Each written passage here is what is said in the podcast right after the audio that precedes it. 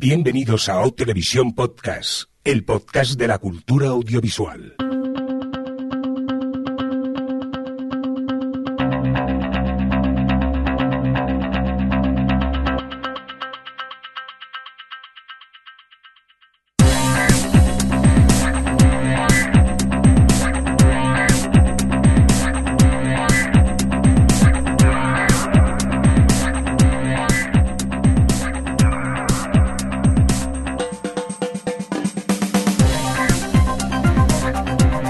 Tal? Bienvenidos y bienvenidas a O Televisión Podcast, el podcast de la cultura audiovisual. En esta nuestra edición, la 227, dicho en términos más televisivos, la S11E05, que sería la edición que llegó con 15 días de retraso, principalmente porque teníamos que haber grabado hace dos semanas, pero gracias a Skype nos fue imposible y tuvimos que aplazarla. Adri, ¿qué? ¿Tendremos hoy suerte o qué? Esperemos que sí, porque la otra vez casi me quedo calva. Otra miembro más. Sí, sí. Vamos a ver el, el- el que tenía problemas principalmente. Alex, ¿qué tal? ¿Cómo estás? Bien, aquí estrenando años. Uy, es, ¡Es verdad. verdad! ¡Ya es tu cumpleaños! ¡Feliz cumpleaños! ¡Felicidades, jovenzuelo! Alex! Qué majos sois, que os acordáis. Sí, qué vergüenza, se nos había olvidado. Uh. ¿Cuántos cum... Ah, no, que eso no se pregunta, ¿no? Directamente. Unos cuantos menos que vosotros. Hola, hola, hola. Uh, ya empezamos. Venganza. Hasta aquí la edición de hoy de O Televisión. Venga, adiós. Javi Fresco, ¿qué tal? ¿Cómo estás? Pues bien, muy mayor y muy calvo. Sí, comparado O sea con... comparado con estos dos. con estos dos jovenzuelos sí que estamos un poco más, más mayores. Oye, eh, lo dicho, que pedimos disculpas porque la semana pasada nos fue, perdón, hace dos semanas nos fue imposible grabar. Esperamos que hoy, de momento todo suena bien. Estamos probando un nuevo software que nos recomendó un oyente. Ahora diré el nombre seguro que me equivoco, creo que fue Manu Rivas. Eh, muchas gracias. Si he dicho mal tu apellido, te pido disculpas ya por adelantado, que posiblemente haya sido así, que soy un, un despistado. Oye, ¿os parece ya si empezamos ya a, hablar? Porque la verdad que es que yo mm, no tengo vida para tanto streaming y aquí cada vez tenemos más noticias de, de, de streaming, ¿no, Alex? Sí, mira, vamos a empezar por el streaming que ya tenemos aquí asentado desde hace tiempo en España, que va a ser Netflix. Eh, pues mira, ha traído una de las funcionalidades que más se estaba pidiendo, que en este caso era el modo offline. Finalmente vamos a poder descargar eh, las series en nuestros dispositivos, pero con algunas restricciones. En primer lugar, es, funciona eso solo en dispositivos móviles, iOS y Android. No puedes descargar nada, por ejemplo, en la tele o en el Apple TV. Eh, luego, no entra todo el catálogo de Netflix, entra casi todo, eh, principalmente casi todas sus series, pero tampoco todas, y parte de las series que, que son de otras cadenas que también tienen en, en su catálogo. Eh, la forma de hacerlo es bastante sencilla, eh, tiene han habilitado una nueva pestaña, de hecho, en la que tú puedes ver todas las series disponibles para descargar y una vez ahí seleccionas episodio y en los si no me equivoco, creo que los Android aún no se podía, en los dispositivos de iOS puedes seleccionar la calidad con la que quieres que se descargue, te da dos opciones, alta y baja, y nada, descargar los episodios. Hay, hay que decir que además el- han conseguido comprimir muy bien lo, lo que es el peso de los capítulos, porque capítulos eh, de 45 o 50 minutos en alta calidad pueden ocupar solo 400 megas. Que, Y se oye, ven que- genial. Sí, sí, con Por calidad HD. Así Mm. que eso también es un punto a favor, teniendo en cuenta que esas descargas que todos conocemos, un capítulo de, de alta calidad puede pesarte un giga o dos gigas. Me encanta, Alex, esas descargas que todos conocemos. ¿Todos Sí. conocéis? Yo no Eso sé de qué habláis. Eso de eufemismo, así. Las que mágicamente Luego- ap- aparecían en el disco duro. Perdón, continúa, Eso. Alex.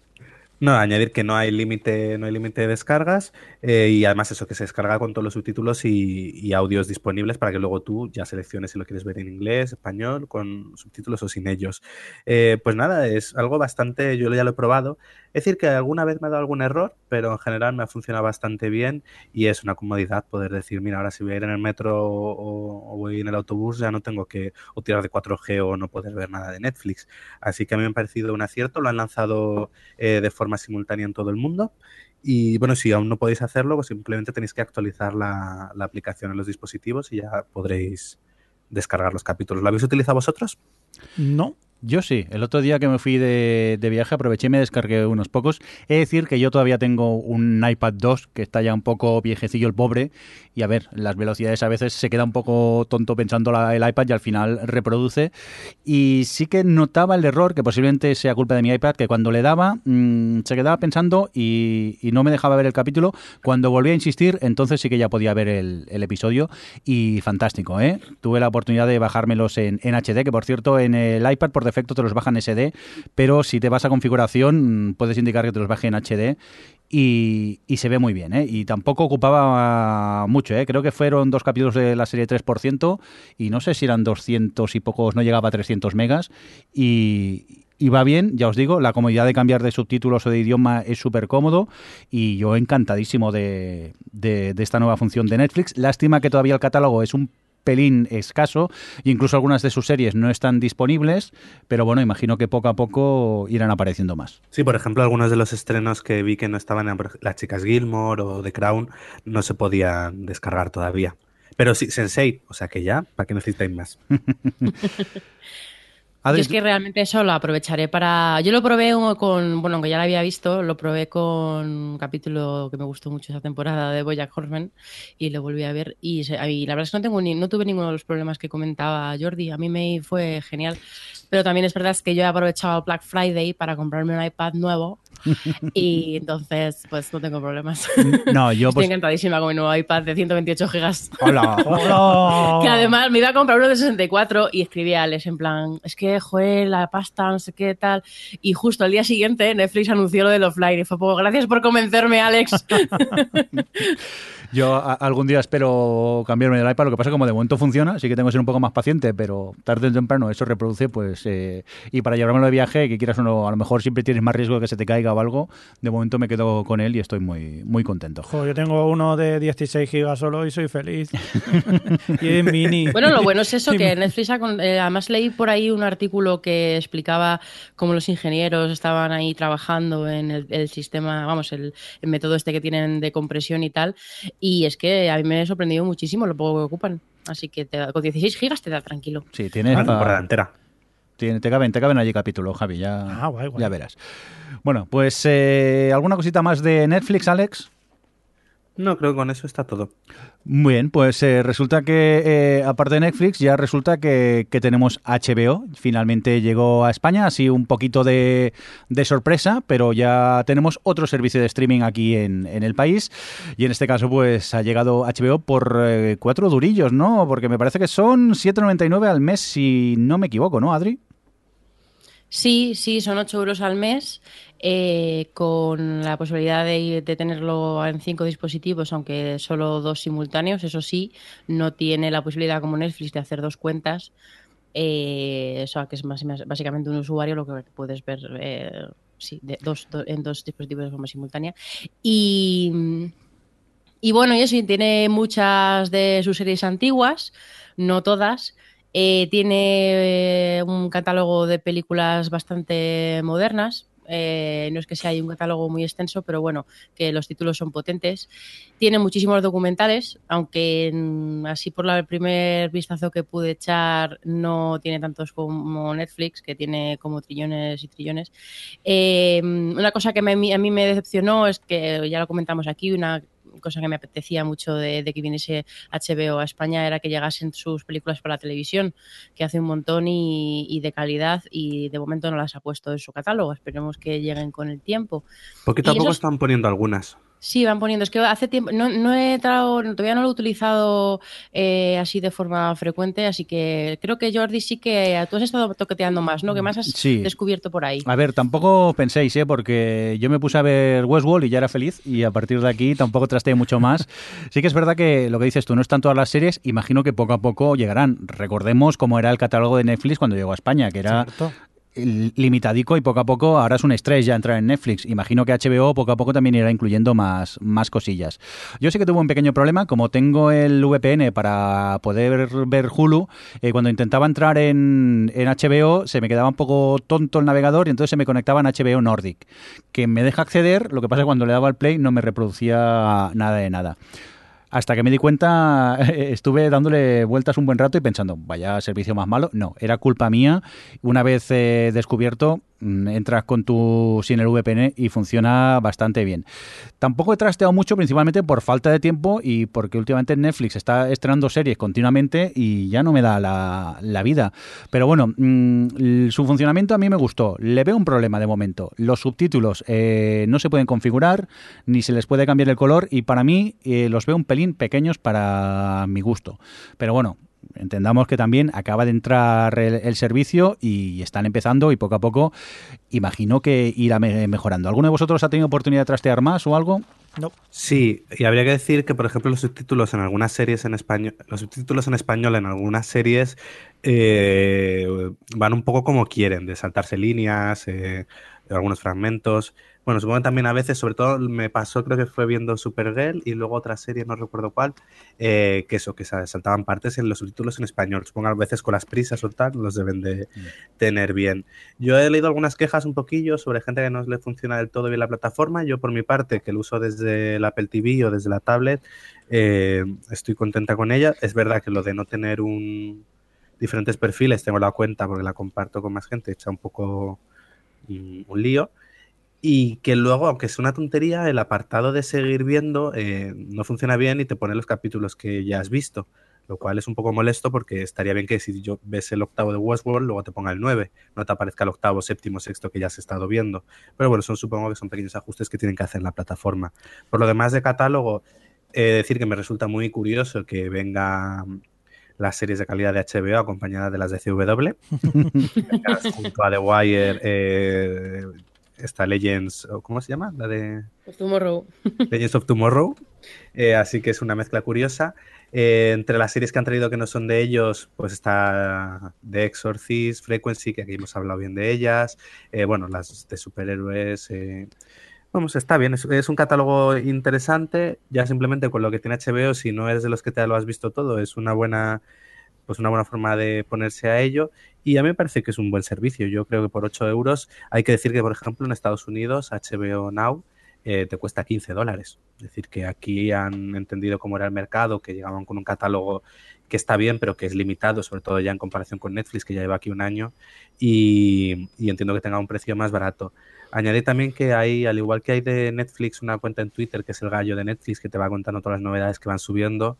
El otro día vi que ya también había el gallo de HBO, lo digo por si os interesa de cara a seguir las novedades que van implementando en la de, series y programas que van implementando en la plataforma. A propósito del tema de novedades, sí. Em, ayer hicieron, hubo una presentación de la plataforma oficial en Madrid, que estaban además eh, esa de Jessica Parker, eh, el actor que hace de, mm, de, Davos. y Jeffrey Wright, que es el, jefe de los, de los programadores de Bernard. Sí, Bernard, eso. Eh, estaban ahí presentando y tal, y entonces, bueno, pues eh, presentaron todas sus, cosas de la plataforma y tal. Y bueno, aparte de que eh, dijeron que había tres condiciones que se, habían que se daban en España por las que habían decidido venir aquí, que eran que el, reconocimiento aquí de la marca HBO es bastante alta, lo cual me sorprende. Que el mercado de banda ancha había crecido mucho en los últimos años y que el mercado es uno de los más grandes de Europa. Y Jordi. No, no, nada, me, sorprende. Lo del conocimiento de la marca HBO me ha dejado un poco. bueno, a mí también. Dentro de nuestros mucha gente con. ¿Javi? No, no, di, Alex, di Alex. Ah, digo que mucha gente al final sí conoce Sexo en Nueva York, Los Soprano y, saben que pertenece. Es decir, gente más allá de nuestro ámbito más filo, yo creo que sí conoce HBO por sus clásicas. Vale, vale, no sé. Bueno, a ver, ellos habrán hecho su estudio de mercado y desde luego. Eh, claro, pero vamos así, a mí me sorprendió, me sorprendió leerlo. Pero bueno, con respecto a lo que decía del catálogo, eh, decían que, mm, pero claro, yo una de las cosas que me pasaba con HBO es que, que todo lo que tiene de marca, o sea, realmente su gran ventaja es, es toda esa, esa, marca que tienen y todas esas series súper clásicas que están ahí como en el podium de las series más, más buenas de la historia, como de o sea, reconocidas generalmente y tal. Eh, Y bueno, y luego tienen, pues eso, cosas. al final acaban consiguiendo marcas potentes como Juego de Tronos, ahora que parece que Westworld se, puede convertir en eso y tal.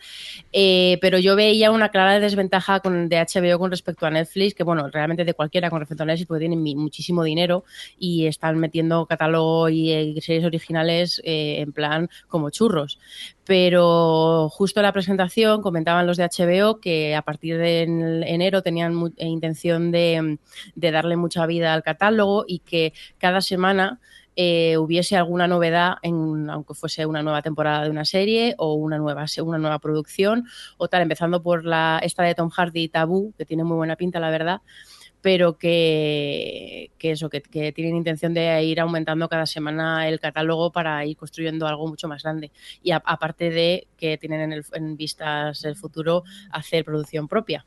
Así que bueno, parece que HBO no ha venido simplemente para traernos The Wire y Westworld. Sí, hay una cosa que, quería decir, porque me parece que de momento solamente se puede ver a través de, Internet, puede ser.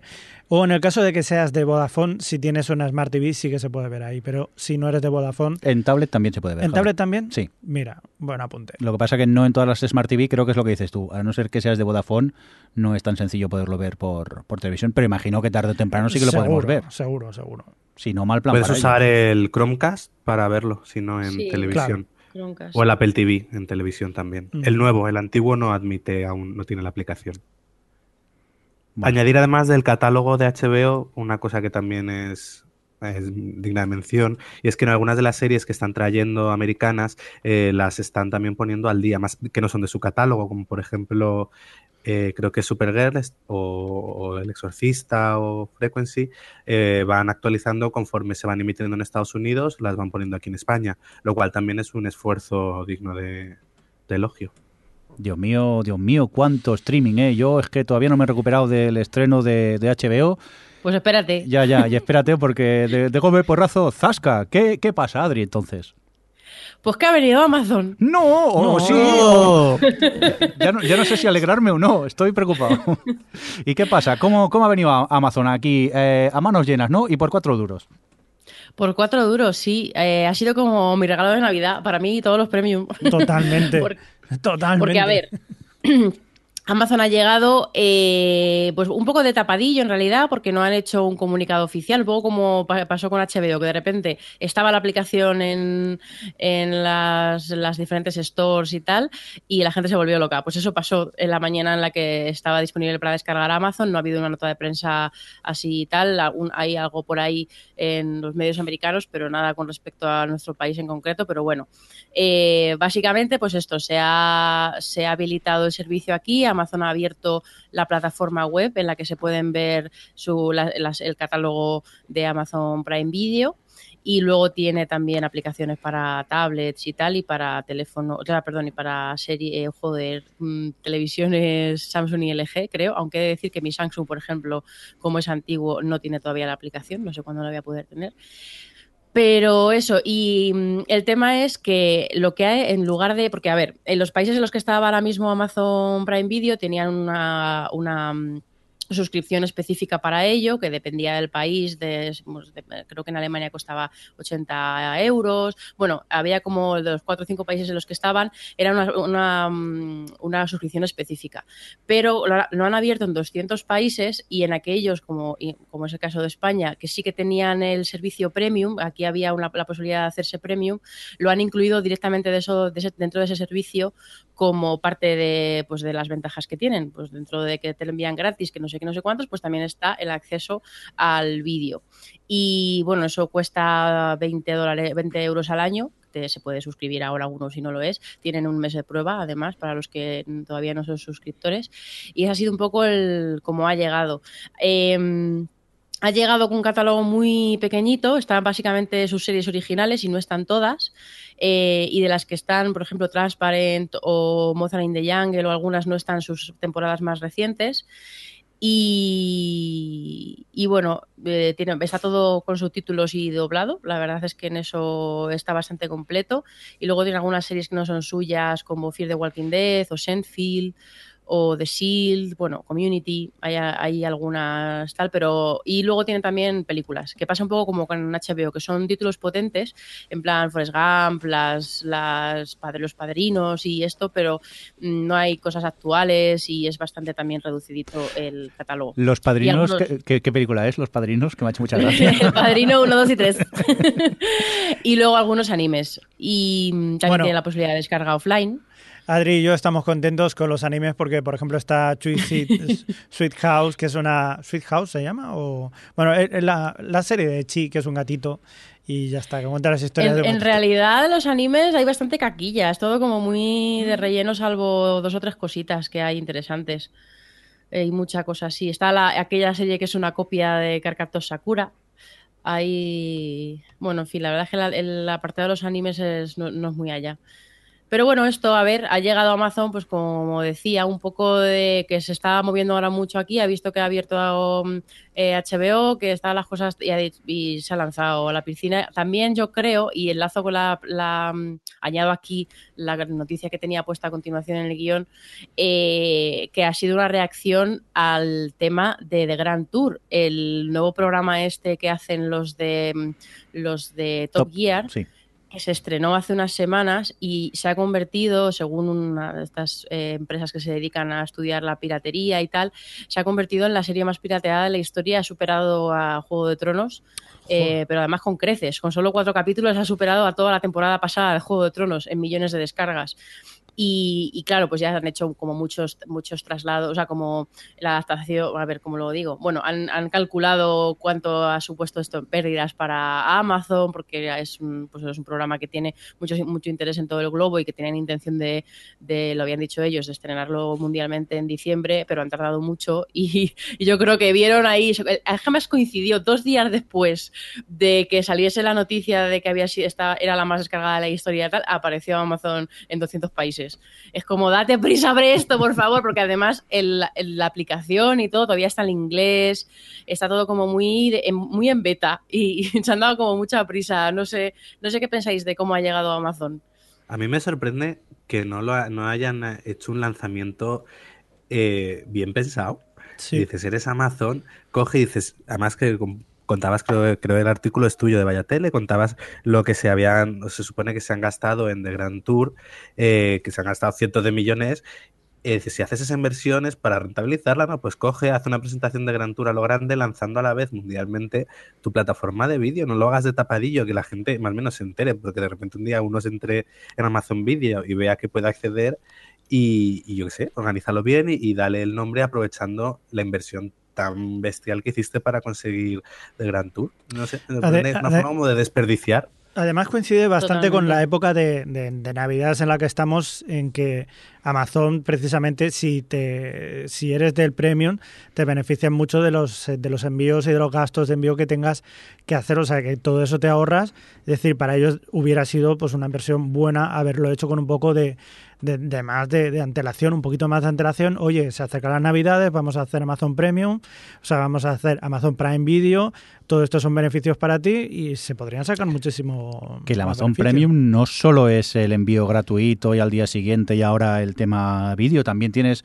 no sé si alojamiento ilimitado de fotografías, tienes acceso a Twitch Premium, que es una, una página de, gente haciendo streaming de videojuegos y, tienes muchas más ventajas. El Prime Now. sí, el Prime Now también. Bueno, eso creo que es para Barcelona y, Madrid de momento, pero bueno, que es eso, que te traen la compra en, menos de dos horas, la tienes en casa y sin gastos de, envío. Wow. Yo era reticente, ya, ahora soy súper fan, ya no salgo, ahora que hace frío, digo, que me lo traigan todo para casa. y que es eso, que solo son 20 euros al año, que es que te sale a cuenta ya por el premium, por los envíos gratuitos y encima tienes acceso al vídeo y, a muchos más servicios. Que... Menos, que te sale menos de dos euros al, mes. Sí, sí, sí, que a mí me, sorprende que se mantenga el precio. ¿eh? Yo pensaba que sería quizá como en Alemania, que acabaron subiéndolo un, poco. No sé, quizá ahora es para empezar. No puede venir Amazon con su servicio de vídeo, con el catálogo con el que ha entrado.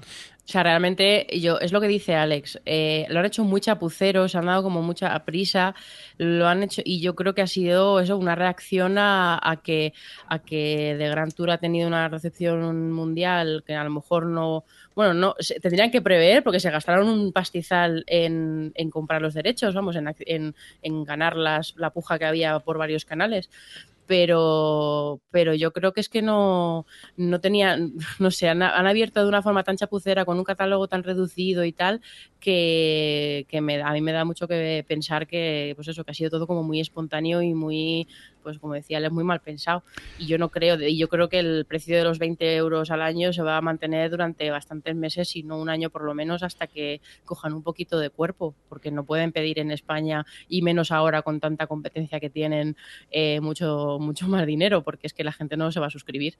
No tienen además eh, lo que le pasa también a Amazon, que tiene la desventaja de que por un lado, HBO tiene la ventaja de su marca, por otro lado, Netflix tiene la ventaja de que tiene 500.000 trillones de series y Amazon no tiene ninguna de las dos cosas. Tiene realmente su, su lo que ha dicho Alex antes, su cosa, o sea, su reclamo era de Grand Tour y lo han desperdiciado porque ahora mismo no tiene ni siquiera de Man in the High Castle tiene ese reclamo, no tiene series que, que sean como de masa, no han creado todavía ninguna marca así, entonces les va a costar arrancar un poco aquí, yo creo.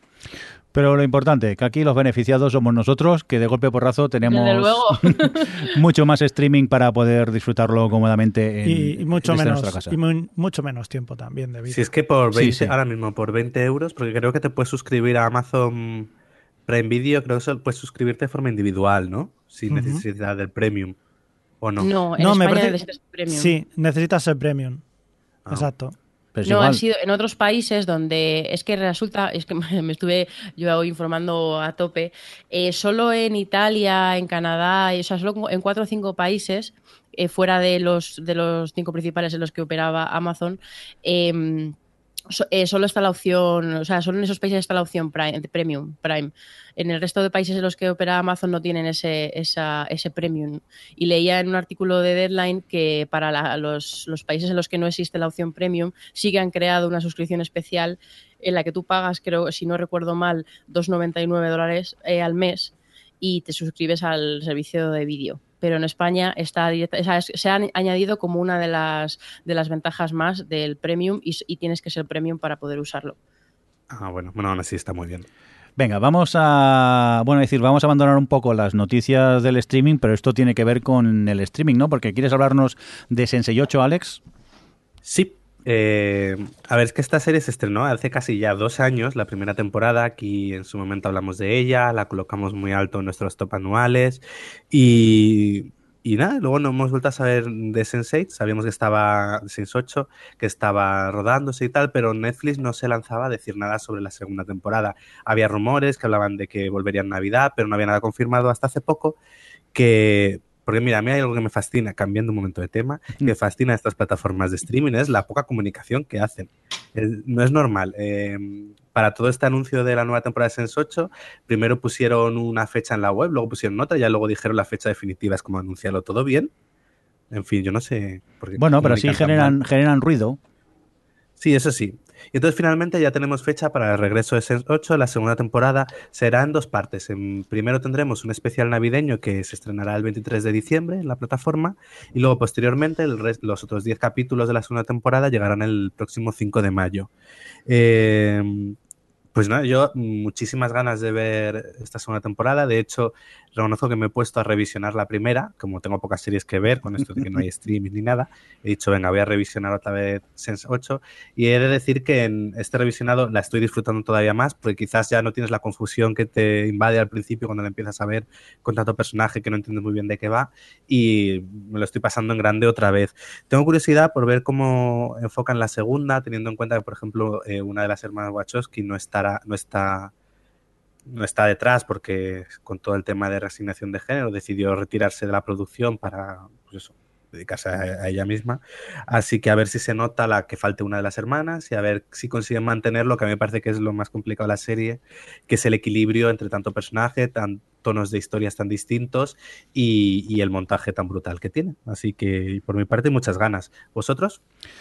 Yo siempre, y ganas de... a que me, iba a decir me jode, quería decirlo físicamente, pero no me sale otra palabra, me jode que tengamos un episodio ahora del 23 y luego tengamos que esperarnos hasta el 5 de mayo. Es un poco muy inglés esto, ¿no? Del especial de Navidad Sí. y que te pongan un, un episodio solo, pero nada, muchas ganas de ver este esta vuelta, este primer episodio y ya desesperado para que llegue el 5 de mayo y poder ver cómo continúa la, la serie. Pues yo también. Y más tú ahora que tienes fibra estará encantado. Claro. Que Ja- Javi no habla mucho hoy porque le han puesto la fibra y está No. mirando continuamente la velocidad que tiene. No, la verdad que tengo ganas. Tengo di, la, ganas. di la verdad, Javi, di la verdad. Que tengo ganas de que se acabe pronto el podcast para ir a ver cosas. Ya, Que, que os den. Ya, lo, sé, lo sé. Ya. Desde que tiene fibra es un ser superior, Javi. Por cierto, hablando Sí. de estas cosas también, recordar que llegará Sherlock eh, la nueva temporada eh, las tres primeras semanas de, de enero. Lo sepáis. Esto es un semidio. Esto es un Empieza el día semidio. 1 de enero y así continuamente. El 8 y Madre mía, que Sí, sí. llega Netflix a golpe de talonero y le está quitando los derechos a todo el mundo. Sí. De Y todas las se lo ha quitado a TNT, creo. el Sí, se lo ha quitado a TNT. Esto es horrible, esto es un no parar. Oye, vamos a continuar con más cositas. Adri, ¿qué tenemos noticias de Shameless? ¿Qué es lo que ha pasado por aquí? Bueno, pues ha pasado que, que eh, Mi Rossum, la, una de las protagonistas que interpreta a Fiona en Shameless, Bulma, eh, ¿eh? Bulma. Intent- verdad. Intentamos olvidar según No, qué cosas, no, no, Javi. no, Intentamos tío, olvidar según qué Pero cosas. es lo que hay, es lo que hay, ¿no? Porque tiene mucho que ver con lo que, con lo que va a decir Adri. Sigue, sigue. Pues esto, Emi Rossum eh, le tocaba renovar el contrato, como es habitual después de la séptima temporada, y, mm, y bueno, pues ella reclamaba cobrar más que William H. Macy. Bueno, de hecho, al principio reclamaba cobrar o igualar el sueldo y, Showtime le ofreció cobrar lo mismo que William H. Macy, que es otro de los protagonistas, pero Emi Rossum finalmente exigía más para compensar todos los años que él ha estado cobrando infinitamente más que ella eh, a pesar de tener un peso más mm, muy similar o incluso más en la serie. Y bueno, pues esto, como siempre, eh, genera como mucha conversación de, de- porque, bueno, yo he leído de todo con respecto a esto. Eh, gente que, que se subía a la parra diciendo que dónde va esta niña pidiendo dinero. Es como, a ver, es el centro de la serie, es, es el alma de Shameless y, lleva siendo bastante más protagonista que William H. Macy, que yo entiendo que la primera y segunda temporada, que eh, William H. Macy es un actor con, con un prestigio y con una carrera y tal, y ella era bastante descono- desconocida y eso era un valor para la serie y entonces tenían que eh, pagarle en consecuencia. Pero, pero con el paso de las temporadas, Emi Rossum se ha ganado su puesto de, mm, de importancia dentro de la serie y, en fin, bueno, que al final al- eh, debe ser que ha conseguido lo que pedía porque ella misma en Twitter anunció hace un par de días que, mm, que estaban ya preparando la, la octava temporada, o sea que todavía no ha llegado el anuncio oficial de renovación, pero, pero parece que ya se han puesto de acuerdo y que la cosa va para adelante. Lo me alegro porque Emi Rossum se merece eh, todo lo que le den y más, porque ya está bien de este, de- con estas, estas diferencias de sueldo. Bueno, si no sé si recordáis, creo que incluso lo hemos comentado aquí en algunas ocasiones, que ha pasado recientemente eh, en, otras series este tipo de dilemas. Pasó con Robbie Wright en House of Cards, pasó con Gillian Anderson en Expediente X y, y bueno, que está, es genial, o sea, está, está genial que las, que las actrices por fin estén, eh, estén, pues, iba a decir atreviéndose, pero bueno, que por fin no tengan temor a, pedir lo que se merecen.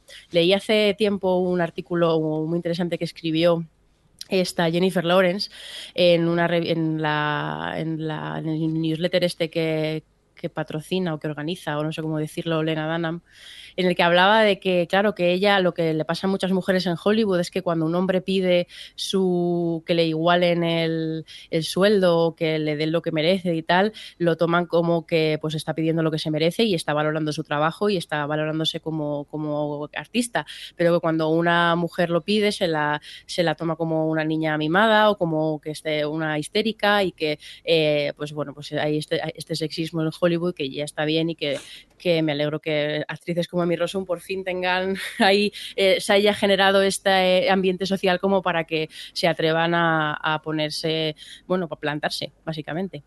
Aunque luego la prensa eh, las noticias fuesen eh, mi Rossum pone en peligro Shameless. Totalmente, pero me, me sentía ultrajada. En plan, la octava de temporada de Netflix, eh, digo, de Shameless en peligro por culpa de Amy Rossum porque pide más dinero. Es como, perdona. O, es- espero que no te traten así cuando pides tú el próximo aumento en tu trabajo. Mm. ¿Qué ibas a decir, Javi? No, que yo me imagino a los directivos diciendo, no, que quiero más dinero. Y de, calla, Bulma. Y ya está. Tú estás con esa peli obsesionado, ¿no? Directamente. ahí, Me Bum, fastidió mucho. Todavía tienes El pesadillas. caso es que lo has dicho dos veces y ha habido Sí. dos criquis. Sí, sí. es- nosotros ya lo hemos olvidado, Javi, pero... Ya, pero yo ni olvido ni perdón. Supéralo, Javi, supéralo ya. Nos bueno. a todos. Quería aprovechar esta noticia para, para celebrar también la séptima temporada de Shameless, porque no sé si recordáis que hablando aquí de la sexta, eh, yo estaba bastante decepcionada y Alex eh, sin- la abandonó directamente, yo creo.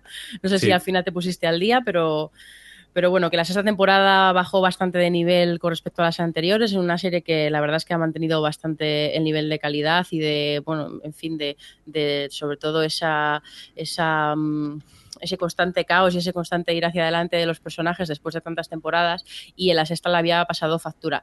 Pero por suerte esta séptima eh, han como reboteado un poco todo lo que pasó en la anterior y los personajes está, está siendo fantástica. Me faltan un par de capítulos para acabarla, pero mm, ha sido una de las mejores temporadas. Todos los personajes han tenido tramas interesantes. Precisamente la trama de Fiona ha sido una de las mejores y una de las, mm, de las más satisfactorias del personaje.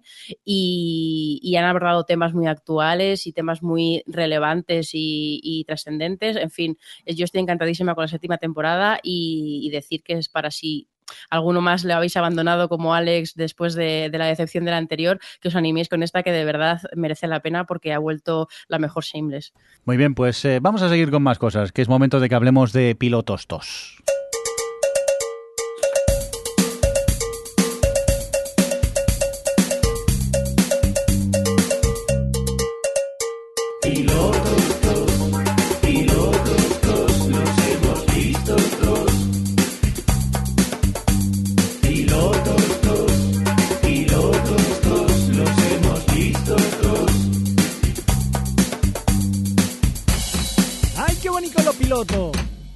Rico, muy rico. Pues sí, porque claro, llevamos ¿qué? casi un mes sin hacer podcast y hemos visto bastantes pilotos, así que rápidamente vamos a hablar de ellos y empezamos con esta producción de Amazon de Grand Tour y creo que la has visto tú, ¿no, Adri?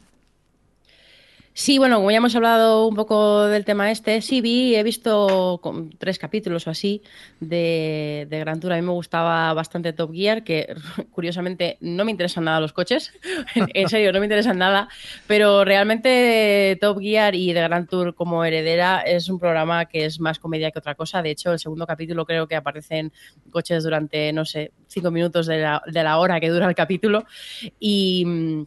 y ellos tres son muy graciosos. A mí me había decepcionado mucho el nuevo Top Gear con el nuevo presentador, que además estaba por ahí también eh, Matt LeBlanc haciendo de copresentador y tal, y no funcionaba para nada porque realmente lo que, se, lo que ya es evidente es que la gracia son ellos tres y realmente la vis cómica que tienen, porque por un lado están, tienen cosas bastante guionizadas y tienen muy buenos guionistas, pero ellos también son muy espontáneos y son muy ocurrentes y cuando están eh, haciendo sus aventurillas por ahí y tal, eh, pues sí, son, son muy divertidos. Y la verdad es que, aparte de que como tienen tanto dinero, hacen cosas súper mega espectaculares. Y eh, tienen un capítulo en el que se dedican a jugar al juego este a hundir la flota con coches, tirando coches con una grúa de, con bombas dentro, ¿vale? Es, como- es todo como muy a lo grande y de verdad es es súper entretenido y súper divertido eh, de Grand Tour. Y, y se nota que aquí tienen más dinero que antes. Venga. Aparte de eso, que están haciendo, como su título indica, un viaje por todo el mundo. Y no sé, tú, Jordi, no veías de. Me son- no sé, me sonaba que sí que veías. No, no, Top no. Gear. Yo había visto una vez Top Gear y me cayó tan mal el presentador que nunca más lo volví a ver. Ah, vale. Y ya no, no seguí. Mira que me la ha recomendado mucha gente, sí que es verdad. Yo también los coches me dan completamente igual todo.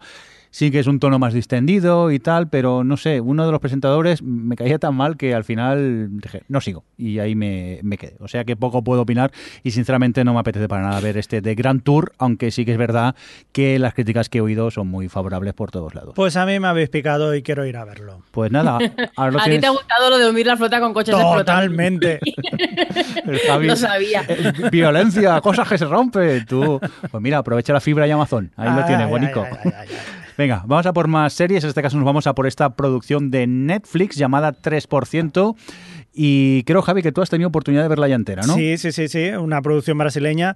Hay que decir que es una producción eh, que se podría decir en comparación con otras eh, que no tiene mucho presupuesto, pero sí eh, una muy buena idea, una muy buena historia y que la saben llevar muy bien. No está mal resuelto por eso. No, no, no, no, no, no, no, está, Cuen- está muy Cuéntanos bien. un poco de qué va este 3%. Cuenta como una especie, es una especie de distopía ah, juvenil, como podríamos hacer, como otras tantas que están últimamente de moda, en el que representa que la población está cada vez peor y concretamente en Brasil está todo en la miseria, la gente está viviendo muy mal, pero hay una, una, una especie de, bueno, un- un- una gente que vive, un 3% de la población brasileña que vive apartados en una isla donde viven eh, perfectamente organizados, donde todo es un mundo fantástico, donde todo es justo, donde hay riqueza, comida, dinero para todos. Entonces, cada cierto tiempo se hace una serie de pruebas entre los jóvenes de determinada edad para eh, determinar cuáles de ellos van a ir a parar a, a ese, a esa isla. Y concretamente de toda la población que se, que se presentan, de los, de los jóvenes de ese año, pues van un 3%. Ahí está. Entonces nosotros entramos allí y eh, seguimos a un grupo de jóvenes y veremos si llegan a estar allí. Por dentro hay, por supuesto, conspiraciones, hay muchas historias por medio que la verdad que está muy bien. Sí que hay que decir que, por ejemplo, al principio los, eh, los primeros capítulos parece que sea una especie como de, de ir viendo a ver las pruebas que tienen que ir pasando, pero poco a poco vas viendo como detrás hay mucho más. Sí, la trama se va complicando y te va atrapando. Tú la recomiendas, ¿no, Javi? Yo la recomiendo, la recomiendo mucho, sobre todo si, si sois un poco, eh, si no tenéis en cuenta todo lo que es el tema de, de que, por ejemplo, eh, no es una megaproducción, no es una cosa, está hecha con cuatro, o sea, con poco dinero, hay, se que, ve. hay que tener en cuenta lo que se va a ver. Es una Exacto. serie de ciencia ficción brasileña. Ya simplemente por el concepto, a mí me picó mucho la curiosidad y por Mm. eso me puse a verla principalmente. Sí. Luego me llamó la atención. Pero es lo que dices tú un poco, el presupuesto a veces me choca. Sí, Ese, sí, sí, esas sí, habitaciones que si te fijas bien, eso es un trastero. Sí, sí, donde han ido a rodar, pero, pero- muy, pero muy bien aprovechado. pero está muy bien aprovechado, Claro, claro, está- es eso también, que dices, vale, sí, tienen poco dinero, pero lo saben aprovechar muy bien lo que, lo que están haciendo. Es curioso porque además en Brasil no tuvo muy buena acogida esta serie y sin embargo, pues eh, por lo menos está funcionando o bastante bien, o por lo menos entre la gente que yo he ido conociendo sí que le ha gustado. Vamos a ver si Alex está de acuerdo. Sí, a mí me está, aún no la he terminado, voy por el quinto capítulo y me gusta, creo que tiene personajes interesantes, lo que plantea está bien y los cuatro duros que se gastan, que son cuatro, eh, están bien aprovechados. Ese, esa nave que deben de usar para todo, la aprovecha muy bien, le saca muy bien el provecho. ¡Qué nave! Y si aprovechan, se van a un edificio de oficinas cuando la gente se va de trabajar y aprovechan el pasillo. Sí, sí, Total. tiene pinta. o los trasteros, cuando... Sí, sí, eh, es que... eh, tiene una... el Blue pero- Play, eso es el Blue Space. Sí, sí. tiene- Pero a mí Efectivamente. me gusta porque no, pese a todo, no molesta, porque como realmente No, no. aceptas que eso es el sitio donde están haciendo las pruebas, no dices, uy, qué barato, es decir, yo lo pienso porque me hace gracia, pero no me molesta como a lo mejor otras series que dices que cutre se ve todo. No, eh, dentro del entorno que te crean, eh, funciona. Así que yo bien, tengo que terminarla porque además solo son ocho capítulos y estoy bastante contento con ella. Además creo que es una serie con potencial de, si la renuevan, de ir creciendo bastante. Adri.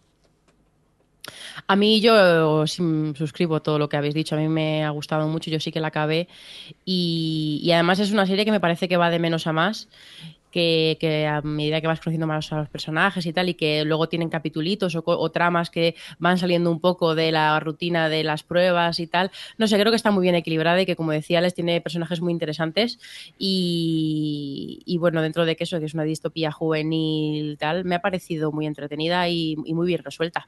Así que yo también la recomiendo. Pues creo que hacía tiempo que no coincidíamos los cuatro recomendando una, una serie. Dios mío. Pues Además, OTVs. sí, approve, approve. Approve. Approve. Que además es curioso como, como últimamente, me acuerdo que hace pocos años estábamos hablando de series y decíamos series americanas e inglesas. Y hoy en día pues puedes ponerte con una serie danesa o yo que sé, o sueca o brasileña en este caso, o españolas también, que están mejorando mucho. Y como en general eh, la calidad está, está mejorando en todas partes. Por lo que yo creo que es una cosa que deberíamos estar todos contentos. Pues sí, la verdad que estamos eh, contentos de esta producción de Netflix, 3%, pero hemos tenido oportunidad de ver más cosas. En este caso, esta solo la he visto yo. Es una producción de la cadena TBS, la que está metido Conan O'Brien en, eh, por el medio. Os estoy hablando de People of Earth, que a grandes rasgos esta es un grupo de soporte, como si fueran alcohol- eh, alcohólicos anónimos, pero en este caso de gente que ha sido abducida por, un, por, por aliens. A partir de esta premisa tenemos una comedia de estas de, de, de 20 minutillos, que no es una comedia de esas tronchantes, pero sí que la ves con una sonrisa y lo que te cuentan a mí me ha enganchado mu- muchísimo. O sea, me he visto los ocho episodios que hay por el momento, eh, ha sido un tirón cuando la, la descubrí. Eh, un oyente que nos preguntaba, oye, ¿qué podía ver ahora? Y sobre esta nos hablaba de People of Earth. Yo no la conocía, entré con curiosidad y la verdad que estoy muy, muy contenta de, de- haberla descubierto. Y ya os digo, no es una comedia de reírse a carcajadas, pero lo que te cuentan y sobre todo los personajes que tiene que te atrapan muchísimo. Quieres saber qué les pasa a esta gente que, que, que dicen haber sido abducidos y, y su día a día a mí me, me llamó la atención. Di, di, Javi. Te quería preguntar, eh, ¿tú te acuerdas de aquella, aquella serie que salió de, eh, del actor que hacía de Chandler en, en Friends? Que también era un grupo de Go apoyo. On. Go on, sí, pero bueno. ¿Tiene algo que ver? O sea, ¿es una cosa parecida o es...? eh, Mm, sobre todo, supongo que el punto de partida No. será una cosa igual, ¿no? De un grupo de apoyo de gente. Pero bueno, la de eh, eh, Matthew Perry era más eh, sitcom, más al uso de, Ajá. de, de buscar el chiste fácil. En este caso, esta no. Este caso es más el día a día de ellos, pero claro, tiene unas vidas y hay unos giros de guion tan un poco locos que, que, que a mí me llaman la, la atención. Yo desde aquí la, la recomiendo. Javi está poniendo cara de. No, ya se la está apuntando. Te, te- te odio, tío. Os odio a todos, que lo sepáis. Sí, espérate, que ahora cuando empiece a recomendar, a recomendar tú te voy a odiar yo. O sea que, por cierto, hablando de recomendar, creo que has visto Frontier. Sí, sí, sí. Aunque esta no sé si, si recomendarla mucho o qué. ¿Por qué? ¿De qué canal es esto, Javi? Eh, esta es del canal Discovery. Discovery, muy bien. ¿Y de qué va Frontier? Frontier es, eh, digamos, en la época de la colonización americana, por ahí por ser en el año 1600, una cosa así, alrededor del lago Hudson, ahí en, en- lo que es eh, Canadá, pues eh, claro, hay una, una pues una empresa bastante grande o una serie de empresas bastante grandes de sacar pieles y alrededor de ese lago se producen pues muchos eh, beneficios en muchos intereses y hay varias naciones entre ellas pues los ingleses los americanos los eh, los franceses los indios que estaban allí y todos intentando pues tener el o sea tener el máximo poder para sacar beneficio de todo ello. Y en medio de todo este jaleo pues hay un señor que es una mezcla entre inglés y nativo, que es el señor Jason Momoa, también conocido como Cal Drogo, antes conocido como Cal Drogo, que anda por allí bastante cabreadito el hombre y, y, bueno, intenta pues eso, sacar también provecho de todo eso. A todo esto pues hay un chavalito joven que acaba de haciendo de espía de los ingleses para hacer eh, para ver si pueden conseguir reducir a este rebelde que les está haciendo la vida imposible a los ingleses. Y por ahí va la trama. La verdad que en los primeros 30 segundos ya te das cuenta de que no es una serie romántica, o sea que ya es bastante violenta y, y, bueno, bastante dura como lo que se supone que era aquella época de los años, pues ya os digo, 1700 por ahí. ¿Y qué tal? ¿Lo recomiendas o qué? O- Yo de momento solamente he visto el capítulo, el piloto todo, y cuando vea más, pues ya os diré si merece la pena. ¿Te gustó por eso el piloto o no? Sí, sí, sí, me entretuvo bastante. estuvo Te dejó con ganas de ver más, al menos. Sí, claro. Vale, vale. Bueno, pues hasta aquí este comentario de Frontier. Nos vamos ahora a por Adri, que es una privilegiada y resulta que una serie que se ha estrenado hoy mismo, ella ya se la ha visto entera, ¿no? Sí, estamos hablando de, de OA, de OA, ¿Mm? Ah, oh. No, por favor, no. lo sabía, lo sabía, lo sabía. Os odio. que Os odio. no podía evitarlo, no podía no hacerlo. Que, pues eso, es una serie eh, curiosa por, eh, porque mm, representa un poco esto que comentaba Alex antes con respecto a la forma de comunicar que tienen a veces estas plataformas y sobre todo Netflix, que es un poco irregular con, con esto. Y, y de OA era una serie que anunciaron hace más de un año que la estaban haciendo, que es una serie de Brit Marling y, y Zal Batman League, que, mm, que son dos creadores que han hecho películas que a mí me han gustado mucho, como The East o Sound of My Voice, que todos está- están dirigidos por él y protagonizados y escritos por ella y protagonizados por ella. Em, y solo se anunció que estaban haciendo un proyecto y no se ha sabido nada hasta directamente hoy, cuando, bueno, miento, hasta eh, hace tres días cuando lanzaron el tráiler de la serie y anunciaron que la iban a, estrenar hoy, 16 de diciembre.